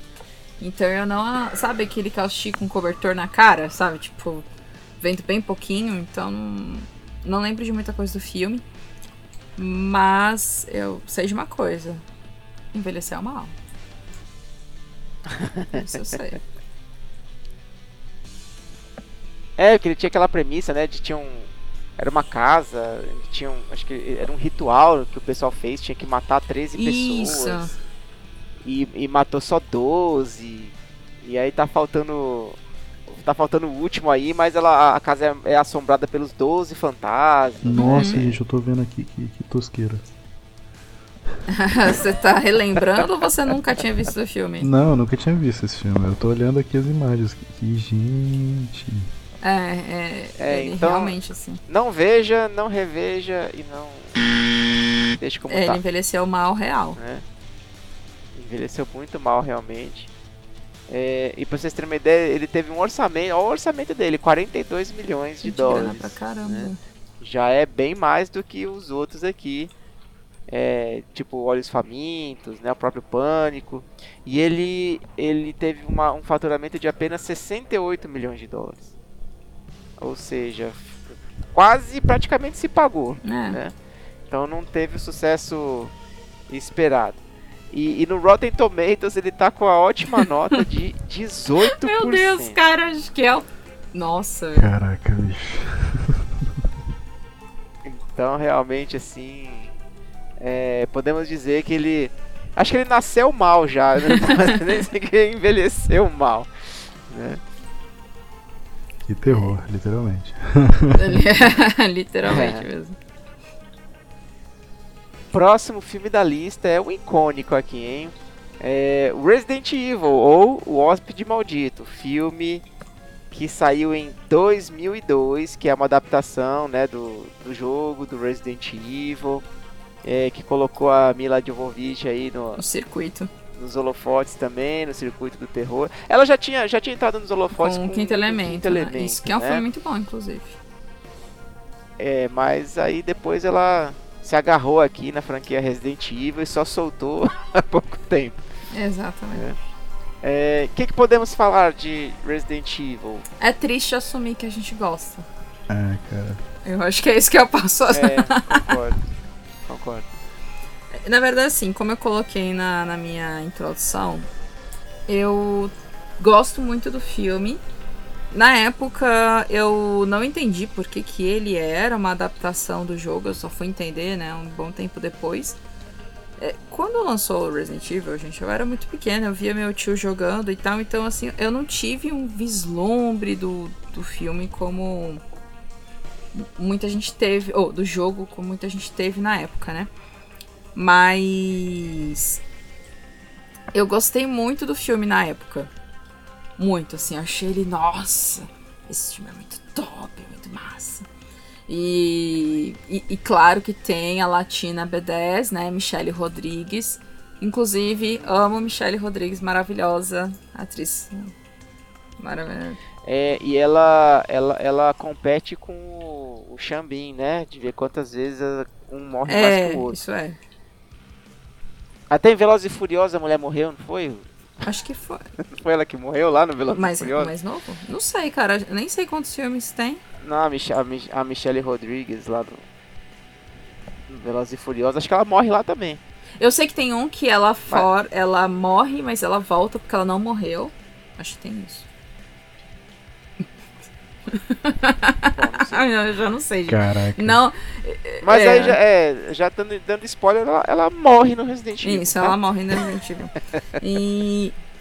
Mas assim, pra quem não, não conhece Resident Evil Spirit Mount, é literalmente, assim, não é literalmente o, o jogo, porque eu amo o começo do filme, né? A Mila Jovovich acorda lá no, no chuveiro, tipo, ah, o que aconteceu?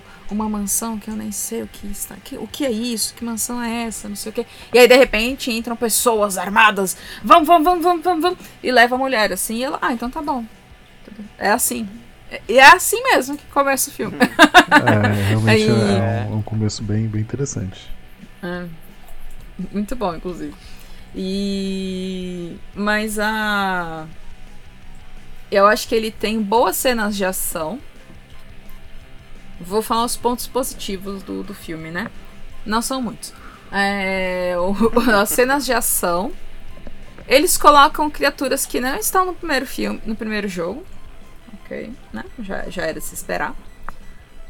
E eles colocam personagens que não existem Uhum. um romance que também não existe. Forçam, né, tensão sexual entre personagem, que não tem necessidade. Adoro a Rainha Vermelha. Acho. Eu acho que é o único ponto alto do filme. A Rainha Vermelha. Que eu nem lembro se tem no jogo. Hum, a inteligência artificial que quer matar todo mundo. Isso. E que é- Eu acho que é, o ponto alto do filme. E a representação da filha lá do, do Isaac, sei lá das contas. É, do- é, Não e- Então, assim, é, eles inventam tudo, né? O filme é literalmente inventado. Acho que é só o nome mesmo, Resident Evil e zumbis. e a mansão. Que de resto não tem mais nada. Mas... E a Umbrella, pronto. E... A cena no metrô é legal. Eu tenho até dificuldade de falar pra vocês a quantidade de coisa legal. Mas eu gosto do filme. É, eu também vou defender. Eu acho que é um, um- Apesar de não ter nada a ver com Resident Evil, mas às vezes isso até seja bom, né? É melhor do que às vezes fazer uma adaptação ruim. É, eu acho o primeiro filme um filme legal, assim, como um filme de suspense. Podia ter ficado só nele. É, exatamente. Podia ter ficado só nele. poderia, é, assim, po- poderia mesmo não ter nenhum. Mas assim, se- já que a gente não pode ter essa, né, essa vantagem aqui, a gente poder, poderia ter pelo menos o primeiro, né? Só, só o primeiro já tava bom. E acho que é engraçado, né? A Larissa falou. é, tem personagens que não existem na franquia. Já, já começa com uma, né? Que é a É. Alice, justamente, Ah. que é a Mila Jovovich, que não existe, né? É, e também, assim, pra mim acabou todo o clima de tensão do filme quando ela dá a giratória do Ryu lá no cachorro. Dá o ataque das É, corujas. falam, Tec, tec, fuga, Ataque. pronto. Dá o chutão na cara do cachorro. Falei, pronto, acabou o filme O aí. ataque das corujas. Não tem mais terror neste filme. É. Não, ela é super B10, né? Assim, Mas ela é- e a Michelle Rodrigues, as duas são. É como se fosse uma disputa de Minas B10. É. E... é. Ah, mas a Michelle Rodrigues volta mais pra frente, né? Acho que é no quarto filme da franquia. A gente falou que ela morreu, mas ela volta. É Olha, eu sinceramente não que é demais de lembro nós, né? a volta dos que não foram, mas. é, eu não lembro qual que ela volta, mas acho que ela volta sim. Eu só não lembro se ela volta realmente como um clone ou com alguma coisa assim, ou se era uma, uma lembrança do passado, isso eu não Eu lembro. acho que é clone. Mas eu sei que ela aparece de novo num outro filme mesmo, né? É, mas aí eu vou, É, eu vou levantar é. aqui, eu vou defender o primeiro filme aqui do Resident Evil, que todo mundo critica, mas eu quero ver defender as, adapta- as adaptações dos jogos. Quero ver quem é que vai defender as, adapta- as adaptações dos jogos aí. Quais? Os novos? É, não, tô falando, criticar esse filme do Resident Evil é mole. Eu quero ver defender as, as- os filmes e séries que foram adaptados dos jogos. Ah, tá. Os, os, ah, os mais recentes. É. Cara, engraçado, né? Eles conseguiram piorar a adaptação. É, é. É. Mas eu- ia falar isso. Na verdade, sim, você não vai ver, porque aqui, pelo menos, aqui ninguém vai ver. Não, é, né, nesse que tá cash aqui. E, e assim, gente, eu sei que tem uma galera que gosta muito dos filmes mais antigos, né? A primeira franquia, vamos colocar assim, de adaptações do Resident Evil, que começou com o Hóspede Maldito. Tem uma galera que, assim, é fissurada pelos filmes, assim, a galera gosta mesmo e tal. E. Todo respeito, eu entendo vocês que gostam e tal. Não entendo. Mas é, respeito, sabe? Porque eu acho que é melhor vocês gostarem dessa franquia do que é o que tá vindo recentemente, sabe? Assim, não é pra nada não. Que eu fico, gente. Conseguiram piorar e eu tenho certeza que o investimento tá bem maior. Então, o último filme, olha Qual foi o último filme? o capítulo final, teve um orçamento de 40 milhões e faturou 312 milhões. Gente! É, pois é. Não precisa nem pensar, não, mano. Bota lá Mila Jovovich correndo, Chutando. chutando, tirando. Não tem nem mais zumbi, né? Ah. Só zumbi inteligente, né? Assim. Eu, eu, eu vou te falar, tá? Quem segura esse budget é, é a Mila, porque ela é uma Ah, excelente atriz de ação, cara. Pelo menos eu gosto. É, sim, ela sabe fazer ação. Qual o último Cara, filme eu que saiu de Resident Evil? É o Não, cap- não tô falando. Não, não tô falando. Não, não tô falando final. desses. Ah, você É tá a série, né? A série da Netflix, né? Que saiu por hoje. A Foi a série. série, não foi aquele filme com a Claire e o Leon, não? Que filme Não, com acho que a Claire série saiu Leon? depois. É esse aí mesmo. É esse aí, que ninguém lembra. É, é o Welcome to Raccoon City, de 2021. Welcome. É, então, ele. Mas o. o Nossa, eu nem lembrava O seriado foi o quê? Ano passado? É, foi ano Não, passado. acho que o foi. seriado é 2020. Foi 2022, o seriado. Tá certo. 22, isso mesmo? Uhum. É, então o último. É, o último foi seriado mesmo. Mas, ó, gente, o budget do filme, esse que o- vocês comentaram, Resident Evil Welcome to Raccoon City, é de 25 milhões de dólares. Baixo até. É baixo. Aí, qual é o nome da série? Resident Evil Netflix? É isso que eu ponho? É. É isso que eu coloco, né? Resident, Resident Evil da Netflix. Resident Evil, é isso que temos pra hoje. É, aquela coisa lá. Ah, não, pera aí, deixa eu colocar É, Residen- Netflix aqui. Aqui em português tá Resident Agora, Evil é, a a- série. Agora eu vou dizer uma coisa aqui também. Eu assisti o primeiro Resident Evil no cinema. Aí eu saí de lá meio contrariado. Aí eu fui assistir o segundo filme no cinema. E eu já tava assim, meu Deus, o que, que eu tô fazendo aqui? E não só isso, eu fui assistir o terceiro filme no Nossa cinema Senhora. também. De novo, meu Deus, o que, que eu tô fazendo aqui?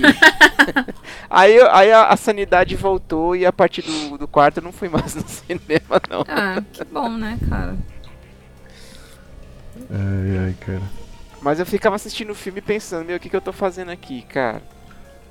Que É, cara, é, eu falei com a Larissa que o segundo filme ele é muito tosco. Ele é bem tosco, bem tosco mesmo.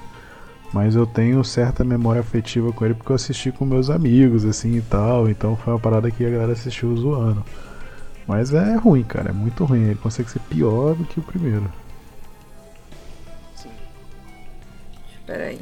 Uhum. Calma Agora aí. vamos lá, defe- é, defesas à parte. Peraí, Ó, é, rapidinho. ó, eu não achei aqui qual foi o budget inicial do filme, cara, do. Qual? Da série. Na verdade, filme não, da série do. Vejam se vocês conseguem me ajudar aí. Eu queria achar pelo menos pra gente ter uma, uma ideia, sabe? Deixa eu ver aqui. É de 2022 mesmo. Aí a, a, a vilã dança, né, cara?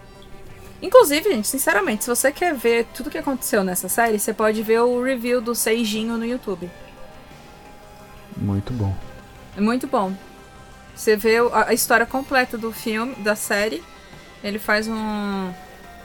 um, um resumão de todos os episódios. Então você pode. Pode ver pra entender. Cara, cadê o budget? A Netflix não quer liberar o quanto que eles desperdiçaram nisso? É, talvez seja, hein? Aqui, opa. Quanto que eles torraram? É, aqui tá falando que foi 25 milhões. Só? É. É. Ah não, isso, ah não, não, não, isso aqui é daquele filme. É daquele É. filme lá. Não, não, não, assim, aquele filme É, eu acho da que a Netflix, Netflix também. não liberou, não. É aquele filme Se da algum Netflix também. ouvinte souber, a gente põe nos comentários aí. Responde aqui no Spotify ou lá no site. Deixa aí se alguém souber. A, a gente tá real curioso com isso. Eu acho que ela deve ter gastado pra caramba, porque tem 3D nesse filme. Ou nessa série. É. Aí ficou com vergonha. Ficou com vergonha. E foi, foi cancelado, Graças né? Porque Deus. flopou. Graças a Deus é ótimo. Graças ao flop. Tá vendo? O pessoal acha que Deus não existe. Deus tá aí, cancelando série ruim. Vocês nem agradecem.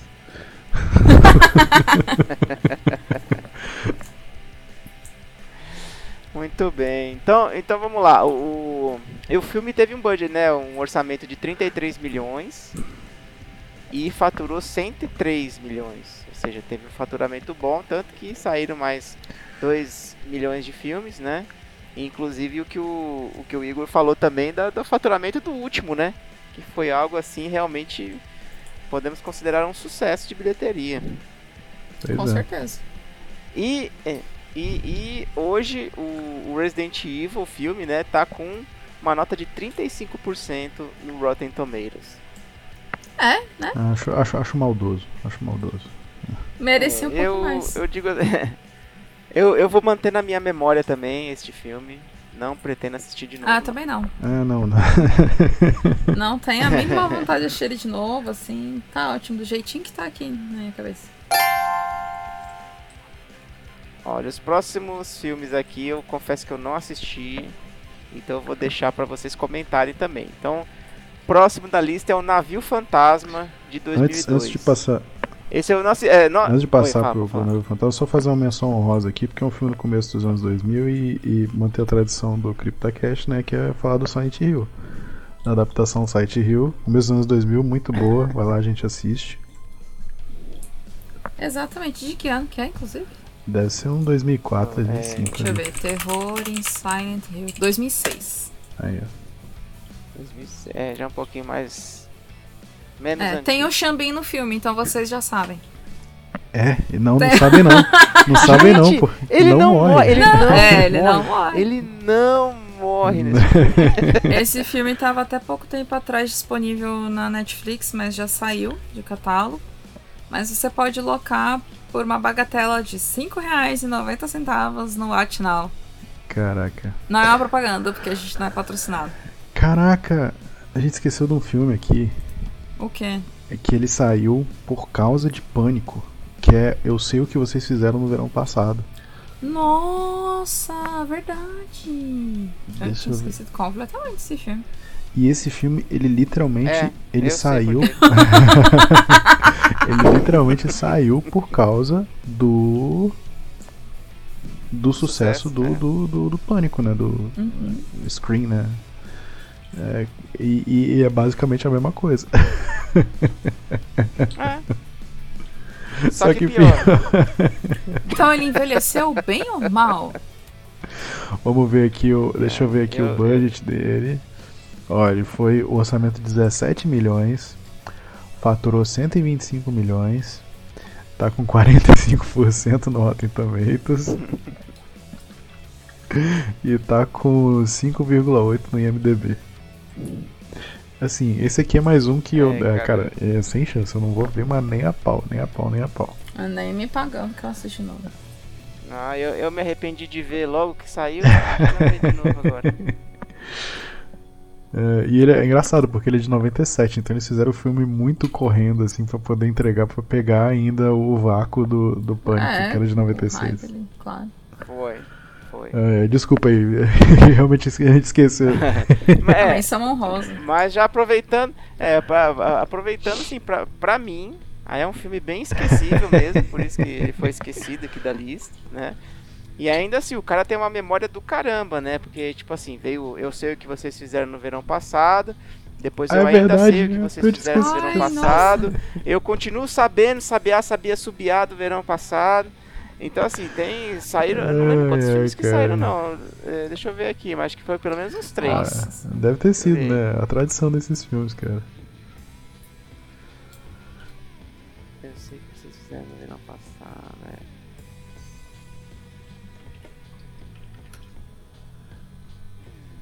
São, são três, eu acho. São três filmes, né? Falei, acho que pelo menos três. Aqui, ó. Eu sei o que vocês fizeram no verão passado. Eu ainda sei o que vocês fizeram no verão passado. E eu sempre vou saber o que vocês fizeram no verão passado. Ai, cara, que Ai, tosqueira. É isso, É, galera. É isso aí. Esse filme tinha o Justin Timberlake. É isso? Nossa, não. sério. Não, é só um cara que parece com ele. Cara, eu acho que era, hein? Acho que era. Eu não acho que era só um cara que parecia com ele só. Não, Não, não. era, não. não? Que filme que o Justin Timberlake fez? Ah, ele fez, é, fez. Ele fez uns filmes aí. Olha, Eu sei- filmes. É, de terror, de terror. não. Justin Timberlake. Eu Vamos sei- ver eu a sei- filmografia Eu dele. sei que ele fez o filme do Facebook, fez aquele filme do. Ele fez Facebook. O Time. Como é que chama lá? O, o filme que. As pessoas vivem. O dinheiro é o tempo? Como é que é? o nome? Cara, como é que é o nome desse filme? Pessoas Trabalham por Tempo. Que é muito bom esse filme, inclusive. O Preço da Manhã. Esse filme é muito bom. Hum. Vai ter o Justin Timberlake. Mas pior que é bom. É, é bom. É bom esse filme. É, É, mas acho que ele não fez nenhum filme de É, terror, não. também acho que não. Eu Aqui não achei nenhum filme de terror com ele. Ele dublou alguém no Shrek, mas foi Hum. os mais recentes. O Shrek. É... Ai, gente, o quarto. Mais recente, o Shrek terceiro de 2007. É. E é- o outro é o Forever After de 2010. Pra mim é recente, tá? Eu fui assistir o primeiro no cinema. É isso, é isso, galera. É, gente. Isso, isso porque o 2 é de 2004. É de 2001. Muito bem, É é, isso. É, nossa, vamos, assistindo velho, pô. vamos então pro Navio Fantasma de 2002. Bom. Eu tenho um carinho especial agora pelo filme. Eu não tinha. Mas eu e o Igor a gente pegou e reassistiu. E eu confesso que eu me impressionei. É, eu também. Eu não esperava. Eu, eu, eu. A gente até. Quando a gente. Ah, bora ver um filme de terror, bora. Bora pegar um filme ruim? Vamos. Aí a gente. Ah, bora assistir esse Nave Fantasma, esse filme era ruim. Quando a gente terminou o filme, ficou. Oh. O enredo é até que legal, né? Assim, e- eu. Acho que ele é um filme mal executado. Exatamente, concordo. E só que é um filme que tem um enredo muito bom. É. A- a- o- os plot twists dele são muito bons. O enredo dele é muito bom. O roteiro é muito redondinho. É, ele não tem ponta solta. A história é fechada. E eu acho que isso encanta a gente que gosta de terror. O filme tem um início, um meio e o fim. É, fim mais ou menos. Sabe? né? Não, bom, mas assim, o fim final aberto. é. Não, Igor, é assim, ele tem o final em aberto, mas ele não precisa ter uma continuação, porque você sabe que vai continuar. Você viu o filme, entendeu? É, ele só não teve porque não faturou tanto. Ah, eu acho que não precisava, eu gosto dele. Eu acho que na, pra mim ele tem. Ele Aqui- é bem fechado. Aquele, aquele finalzinho ali é uma coisa que acontece em alguns filmes. é, inclusive no próximo que a gente vai falar aqui também aconteceu. Que eles deixam uma pontinha solta. Que aí eles vão olhar o faturamento. Opa, fez É. fatura- faturou? Então temos um gancho aqui pra continuar fazendo o filme. E- Exato. É sempre aquela chance. Mas assim, cara, qualquer filme pode ter continuação, cara. Depois que eles conseguiram a Force, a Forceps fazer uma continuação de É, Highlander, a Highlander, a Highlander é forçação, né, cara? E que, entendeu? Qualquer filme pode ter continuação, cara, que vai ser uma desculpa melhor do que do Cara, e Highlander. tem, tem filme que tem umas continuações, tipo o Jason, cara. O Jason pra mim foi uma parada que, tipo. Eles mataram o bicho, aí cai um raio nele e aí é isso, ele não morre mais. Ele não vai morrer nunca, ele não morre, não morre. Mas eu tava discutindo esses dias lá no grupo com o Dan sobre isso. É melhor eles inventarem um negócio desse do que ressuscitar o personagem por clonagem. Do que ficar criando tecnologia pra ressuscitar personagem. Gente, faz uma parada bem galhofa mesmo. O raio caiu no personagem e ele ressuscitou. Mas o Jason conseguiram fazer isso, né? Porque fizeram o raio e depois mandaram ele pro espaço congelar. É, aí ele tava em criogenia. Eu amo esse filme, Jason X. ele é muito galhofa, ele é muito, muito, muito, muito galhofa. Ai, E aí ele se torna maravilhoso por ser galhofa. Inclusive, todos esses filmes, gente, sabe onde passava? No SBT. SBT, isso aí. É, já dá pra ter uma ideia. Jason vai a Nova York, cara. Nossa, eu não esqueço a cena desse filme dele, do cara que lutava boxe pra lutar com ele, o Jason dá um soco. E a cabeça do cara sai voando e cai numa cesta de lixo, cara. É, é, é muita tosqueira, cara. É muita tosqueira. Mas essa parada de gancho, pra mim, o gancho mais tosco que eu já vi foi no último filme do Halloween. Sim. É, eu assisti o último filme do Halloween. Porque. Meus pêsames. Pô, eu vi o trailer, aí tinha a Jamie Lee Curtis velha, e eu acho massa, a Jamie Lee Curtis é uma boa atriz. Eu falei, pô, Ah, mas ela é massa mesmo. Jamie Lee Curtis tá topando fazer um filme desse, o roteiro deve tá bom. Caraca, que filme merda. E aí no final eles, de- eles deixam um gancho, cara, que é tão tosco, dá, a- é tipo uma parada muito. Tipo, gente, tipo, não tinha ninguém pra bater no ombro assim e falar, gente, isso aí não funciona mais, gente. Isso aí já passou a época. Que é da, Chega. Da neta, assim, ela, ela pega, ela, ela mata o, o, o Michael Myers com a faca dele. E aí no final ela tá assim, segurando a faca e dá um close na mão e ela dá uma apertadinha assim na faca e segura a faca com mais firmeza. Aí você fica, ai meu Deus, eles vão fazer ela virar o Michael Myers agora. É, Ainda bem que não teve. Que bom. É, mas o, o, o Clarice tá falando do Fantasma, é verdade. É, é, eu achei o roteiro muito original. O enredo ele é original, uma parada assim que. que e, e é interessante porque ele não te pede uma explicação. E não te, não, não te dá um- um- uma explicação mega complexa do porquê aquilo tá acontecendo, porquê que o personagem lá principal da trama lá faz o que faz. É tipo assim, a situação tá aqui, é porque é, e, e pronto. E a história não, não, não perde nada por não explicar. É. Eu acho ótimo, porque assim, e eles vão pro, pro mais fácil, entendeu? Pro mais óbvio. Ó, é um demônio e é isso. É, exatamente, exatamente. Ah, eu vou falar, gente, porque assim, filme de 2002 acho que não tem mais spoiler, né? Mas. É, é um demônio, entendeu? Então é isso. E... é Vida que segue. é um demônio, Vida vida que que segue, beleza. Eu vou, eu vou colocar isso na- nas minhas anotações. Eu vou usar isso com alguma frase. Em algum momento oportuno. Usar isso no Uhum. RPG, cara. O, o narrador vai falar É. assim pra você: Ah, é um demônio. Então tá bom, vida que segue. Vambora, gente. Vamos, vamos- É só um demônio. vamos gente, fazer outra que quest. Deixa essa daí aí. Mas o que É. que a Larissa falou é muito verdade, assim, eu fui pra assistir com aquela memória de, pô, é um filme meio tosco, assim, lá do- dos anos 2000 e tal, e, pô, me surpreendi. O filme Ah, eu- é um excelente entretenimento.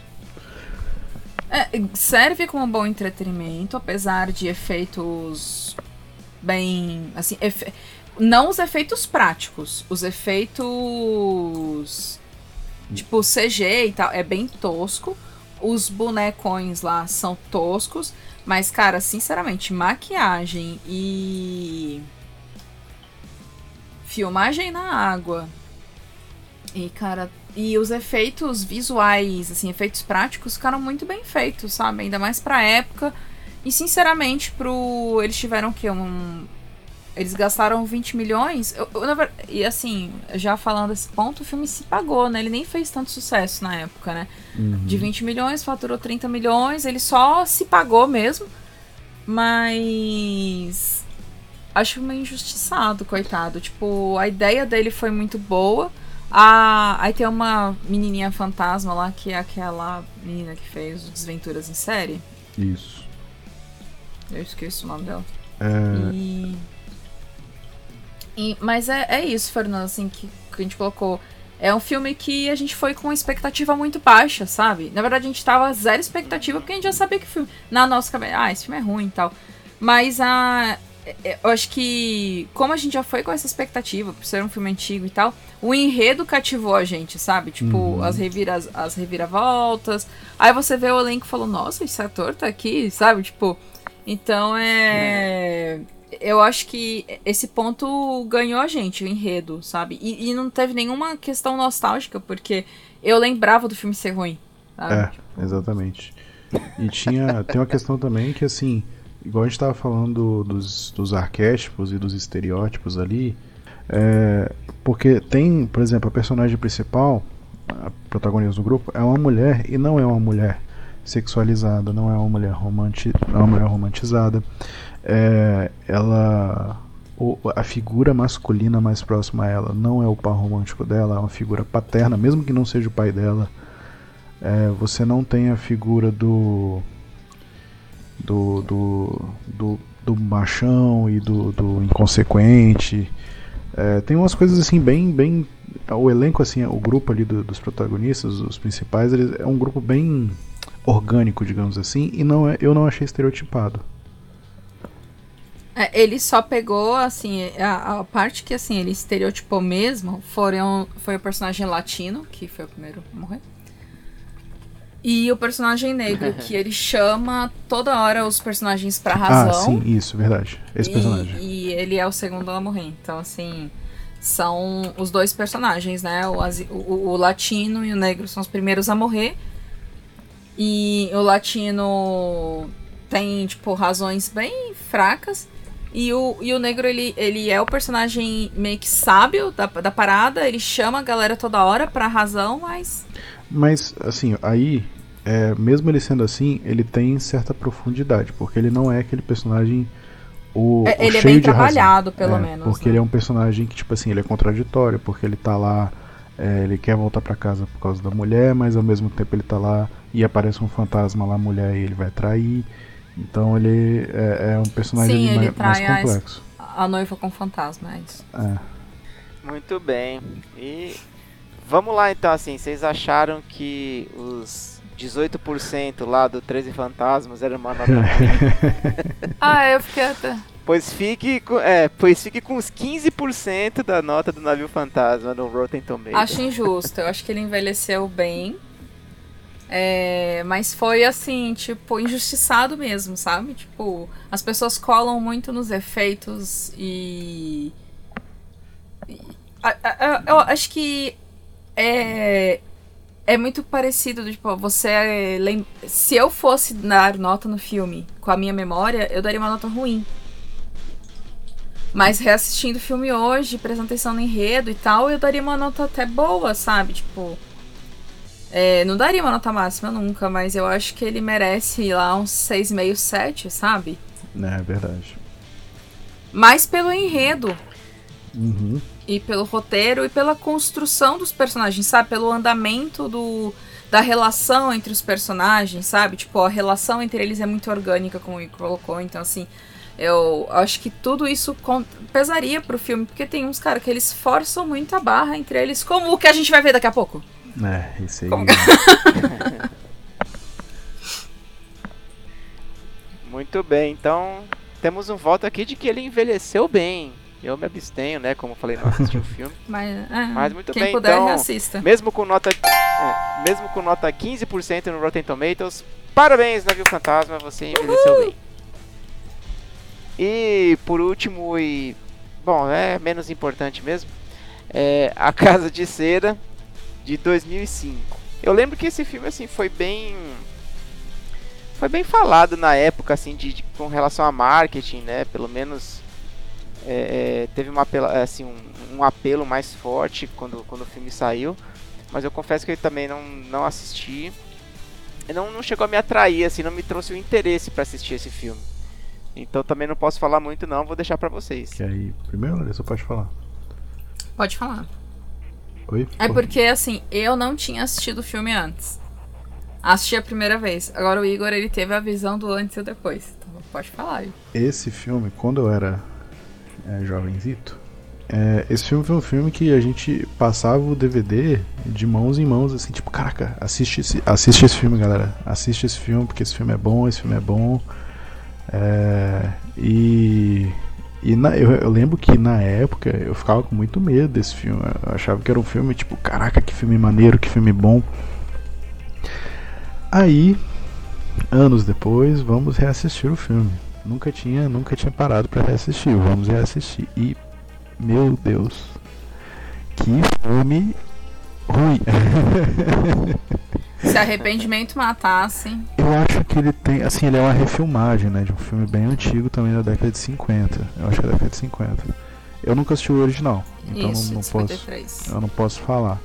Mas ele tem uma ideia, uma premissa muito boa. É, mas é engraçado porque é, é, parece que eles tentaram, tipo assim. Não sei se eles tentaram refazer, é, pegar uma ideia. Porque já tiveram vários filmes que foram refilmados, né? Então, assim, eu acho que eles falaram assim: não, a gente não precisa investir muito porque o filme é. O filme antigo é bom, vamos fazer aqui. Porque desde o começo você já vai achando tosco. A construção dos personagens, a construção da relação entre eles. O filme tem a Paris Hilton. Nada contra, mas. Mas, né? Aquela tipo. A socialite que foi empurrada goela abaixo nas produções aí nos no começo dos anos 2000.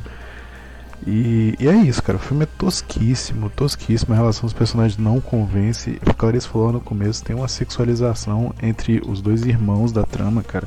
É uma, é é, assim, um negócio sem pé nem cabeça, cara. Sem pé nem cabeça. E, e é uma tosqueira do ponto de vista de roteiro de.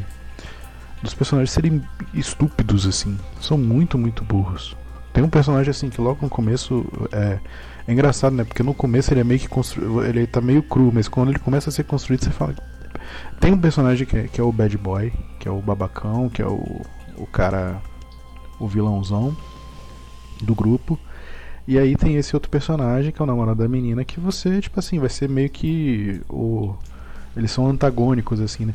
Só que, tipo, dá 20 minutos de filme, você tá com ódio do namorado da menina. O cara é, o cara é muito idiota, o cara é um estúpido.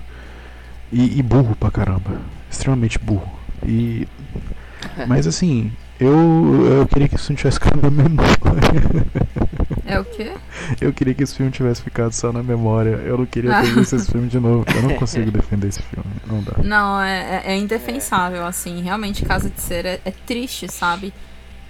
Eu, eu, eu pausava o filme a cada 20 minutos pra falar mal dos personagens. Eu falei, meu Deus, eu não tô acreditando que eu tô vendo isso, cara. Por quê? Por quê? E. Assim, agora, alguns efeitos são legais, outros não. Ah, mas o melhor é que chegou num ponto que eu e Grande tava vendo o filme que a gente falou, cara, mas Cera se comporta assim mesmo? A gente já tava, tipo, a gente já tinha desistido do filme, a gente já tava estudando a física, né? Tipo, será que. Física e química, será que, que Cera, se seguir tá assim, ela vai se comportar desse jeito? Não sei o que, não sei o que, sabe? Mas, Ah, a, mas é aquilo, cara. Ele tem uma ideia original, uma premissa interessante. Provavelmente o filme original de 53 deve ser muito melhor. Eu, tô com, eu tenho vontade de assistir o original, sabe? De 53. E. Mas infelizmente o remake de 2005 é decepcionante, é horroroso, é. Olha. Ah, uma curiosidade aqui, ó. O de 53 é com, adivinha, Vincent Price. Vincent Price. Ah, ai, foda pra caramba. Ou seja, deve ser bom, né? O Deve Vincent ser bom. Price. Muito bem, assim, o filme teve um orçamento de 40 milhões e faturou 71 milhões. Então também não teve nenhum, não foi um, Um sucesso de um bilheteria. sucesso de, de público e bilheteria, não. É. E assim, é um negócio interessante até a gente fazer um contraponto com hoje em dia, com a internet, as coisas chegam pra gente de uma maneira muito rápida, né? E nessa época ainda tava naquela coisa de chegar, nem tudo chegava tão rápido, nem tudo chegava. Então, às vezes, umas coisas que faziam muito sucesso aqui eram coisas que passaram batido lá fora. É, Uhum. Porque não tinha internet, então as coisas vinham realmente fisicamente, compravam, tipo assim, o caminho, jovens que estão ouvindo aí, o caminho era o seguinte: alguém comprava esse filme pra botar em locadora, e aí esse filme caía na mão da, da pirataria e tal, e era vendido e repassado. Não tinha um, um- um- não, não tinha o que a gente tem hoje. É, trailer, trailer passava na televisão quando passava.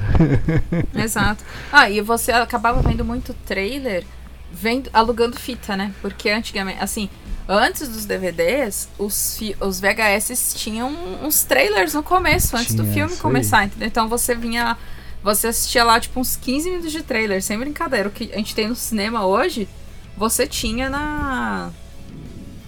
na nos VHS. Então, assim, tinha um, um- uma chamada pra, tipo, não compre fitas piratas. E logo depois vinha um monte de, de trailer e depois o filme. Era assim, VHS nessa época. Pois é. E pra você ter, é, você ter ideia, jovens, eu lembro, isso é uma memória muito vívida. Em 2004, eu e uns amigos, a gente baixando em algum, de, algum downloader de torrent, não lembro se era Emule, se era Ares, se era LimeWire. A gente baixando, a gente demorou umas 3 horas pra baixar o trailer do, do Spider-Man 2 O trailer? o trailer e. E tipo assim, era um bagulho que, sei lá, devia estar em 40 por 60 o vídeo. Demorou horas e horas pra gente ver um negócio numa resolução baixíssima e a gente vibrando, vibrando. É, é outros tempos. Agora que eu pensei que, tipo, a gente pagava pra ver trailer, né, cara? Pois Você é. comprava o VHS pra assistir os trailers. E making off, making off. Às vezes, Making tipo, tinha VHS que tinha making off do filme e outros que não tinha. É, isso é verdade. O, o making off ficou mais, assim... Veio mais com a vinda dos DVDs, né? Porque aí você tinha a opção lá de ver os extras. Às vezes você comprava uma edição DVD duplo, né? Então tinha informações adicionais relacionadas ao filme, tudo, né? Então... Muito bem, além desse, dessa bilheteria não muito boa que nos agraciou com uma não sequência desse Graças filme. Deus. E tem gancho, tá? É. Tem no final deixaram ponta solta. Pra ter. sempre tem, sempre tem. Ah, Porque a esperança é a última que morre, né? Então, É. É, esse, esse filme também teve uma nota de 15% no Caraca, Rotten é, Tomatoes. aí- aí eu acho mais injusto com o Navio Fantasma. Porque aí o Navio Fantasma, pô, é um filme legal e a Caceira é um filme horroroso do início ao fim, cara. Em todos os aspectos, construção de personagem, tudo. Menos a ideia, né? O roteiro, mas. Roteiro não. A ideia mesmo. Porque de resto. Pois é, então não foi dessa vez, Casa de Cera, sinto muito e não vai ser nunca, É. na verdade. Você não vai conseguir um sucesso. É, é realmente, sinto muito. Foi mal aí.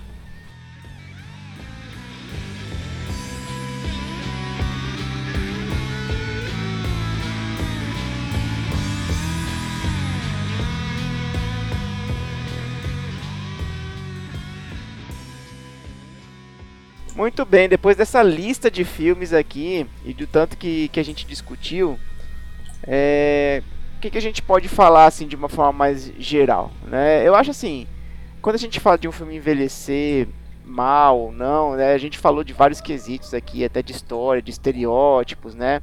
Mas uma coisa que a gente tem sempre que, que lembrar também é que, independente da época que foi lançado o, o filme, ele vai sempre pegar as referências daquela época, né? Ele é um produto, um produto do seu meio, um produto da sua época. Então é muito difícil você pegar algum filme para assistir hoje, de qualquer época que seja, é, e você ter sempre uma boa referência dizendo que o, o filme envelheceu bem, né? Eu acho que a gente pode dizer que na verdade a grande maioria, por, por melhor que seja o filme, vai ter referências que você, se você não viveu naquela época, você não vai conseguir pegar, ou não vai conseguir entender o porquê tá acontecendo alguma coisa daquele jeito, né? Então acho que nesse, nesse ponto vale a gente sempre lembrar isso, né? O filme sempre é um produto do seu tempo e do seu meio. É, isso aí, exatamente. Ou às vezes o filme é só um produtor que piscou assim e falou: Hum, que excelente maneira de ganhar dinheiro. Que é aí que às vezes dá certo, né? É, e com certeza a gente deixou passar muitos outros filmes, né? Que talvez as pessoas possam lembrar aí. E quem quiser deixar nos comentários, né, gente? É muito bem-vindo. Isso aí, isso aí. É isso aí, com certeza, gente. Por favor, comentem, interajam com a gente. Te- teve uns que Bom, pro- propositalmente a gente deixou passar, né? Tipo uns anaconda assim da vida, a gente. Nossa senhora. não, não, Melhor a gente nem lembrar. Ai, ai.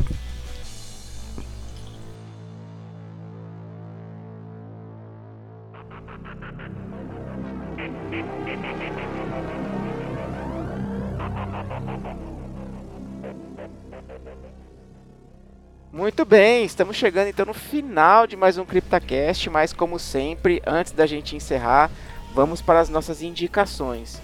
É, eu vou começar aqui com a indicação do jogo Demonologist. Ele é um daqueles jogos que acho que já, já pode até colocar como um, um, um, estilo de jogo, né? Que é o jogo dos, de caça-fantasmas, ou jogo de investigação de fantasmas, estilo Phasmophobia. É, e ele também segue nesse, nessa linha, né? Então você tem os vários mapas, tem casas, tem hospitais lá que você vai, é, tem que encontrar as evidências. É, uma coisa que eu gostei muito nesse jogo assim é que os, os equipamentos eles são bem estilizados. Então, por exemplo, leitor de EMF, você tem aquelas lâmpadazinhas assim meio que de transistor, sabe? Aqueles estilão uhum. bem antigo para dizer o número, o nível. Tem uma baratinha assim que fica lá presa no, no equipamento. É, porque tem aquela questão, né? As baratas, os insetos, eles, eles, eles se é, envolvem, né? Eles sentem ali a energia e tal. Então, eles colocaram meio que uma mística nos itens ali. São itens bem estilizados, assim, né? É, e o, o jogo em si, ele, ele é bem parecido com o Phasmophobia na questão da, de pegar as evidências. É, com uma diferença é que ele, além das evidências e descobrir o fantasma você também tem algumas missões secundárias e você pode também no final exorcizar o fantasma. É, então ele coloca, ele coloca uma fase a mais aí também de você poder exorcizar o fantasma. Claro que é mais difícil, principalmente se você já está com a sanidade mais baixa, né? Mas ele, ele, é, ele é um jogo assim bem interessante também com vários pontos assim de sustos. Você é, é pode interagir com a voz também em alguns pontos para ir descobrindo alguns segredos dos mapas. E ele também está em constante evolução. Ele não é um jogo que está finalizado ainda, então está é, tendo sempre aí, né, periodicamente está tendo atualizações. Então eu acho que vale a pena se vocês gostam dos jogos aí de pesquisa, de, de caça, de investigação, né, de fantasmas, o Demonologist é uma boa pedida. Ó, e a minha indicação é o filme Talk to Me, que foi um filme é recente, né? Ele saiu tem pouco tempo de cartaz. Eu acredito que já tenha saído. Uh, assisti no cinema, então fui com minha colega e, cara, fiquei impressionada, para ser bem sincera, assim, porque eu, eu, eu, sei que os filmes novos não têm, assim, ganhado tanto público, né? Mas eu fiquei bem impressionada com o filme, não vou, não vou mentir, sabe? Assim, não esperava, sabe? Tipo aquilo que você vai esperando nada e, e se surpreende. Então achei que foi bem bacana o, a, a impressão que eu tive do filme. Bom, não teve muitos sustos, então isso é melhor ainda. E não tem muito jump scare, mas ele tem uma história muito boa, muito cativante. Uh, um roteiro bem, bem redondinho. Uma história que ela dá um gancho pro final, como todo bom filme de terror, mas que não necessita de uma continuação, né? Você já, já sabe o que, que vai, o que, que, o que, que aconteceu de fato, né? No final da história. E acho legal porque o filme ele fala o que aconteceu sem falar o que aconteceu. Ele te mostra, mas mesmo te mostrando, ele não vai te deixar ele vai fazer você, tipo, ah, ah, hum, entendeu? Sabe? Tipo, ele vai colocar as pecinhas pra, pra rodar. E então, não é um filme assim, oh, meu, que obra-prima, mas me surpreendeu. Então, vale a pena, fica aí como indicação, não posso falar muito porque vou falar só a, sinopse mesmo, mas é, são jovens que se reúnem para se conectar com os mortos, assim, vamos com o outro lado. Como seria o, uma, uma versão atual do que a gente tinha antigamente, que era o Charlie Charlie. E Charlie Charlie é tão antigo assim, mas já tá ficando, né? A brincadeira do copo, o compasso, o tabuleiro Ouija, todas essas ferramentas que as pessoas usavam para entrar em contato com outro mundo. Os jovens têm um, uma mão de gesso e aí eles conseguem entrar em contato, né, com os mortos. Uma e... mão? Um é, uma mão. Não. uma mãozita mesmo.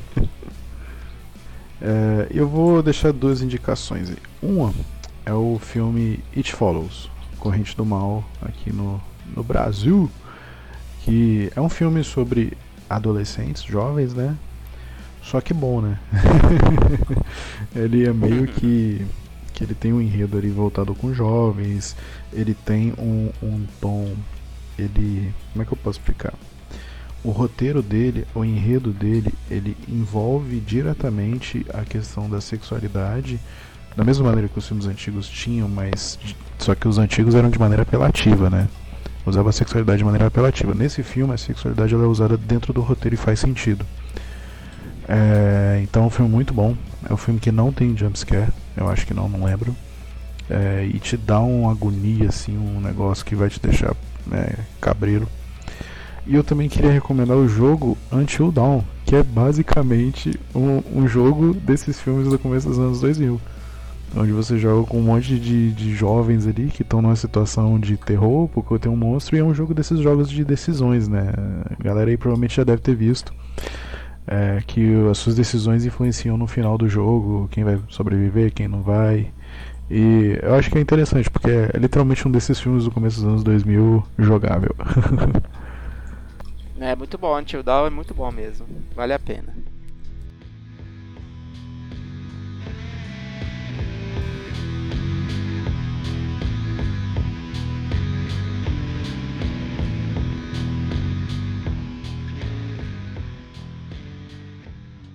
E é isso aí, chegamos ao final de mais um CryptaCast. Muito obrigado a todos que nos acompanharam e ouviram até aqui.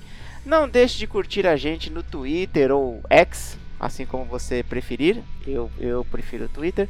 E no Instagram estamos lá como arroba Zona Sombria. Confira também o nosso canal no Telegram, o Crypta News. O link está na publicação deste CryptaCast no nosso site. Se você preferir também os, os meios clássicos de comunicação, pode mandar um e-mail para criptacast.zonasombria.com.br e visita também lá o nosso site em zonasombria.com.br. Mais uma vez, muito obrigado pela audiência e até o próximo CryptaCast. Vamos dar tchau para os ouvintes, pessoal. Falou, tchau, tchau, tchau, gente. Falou.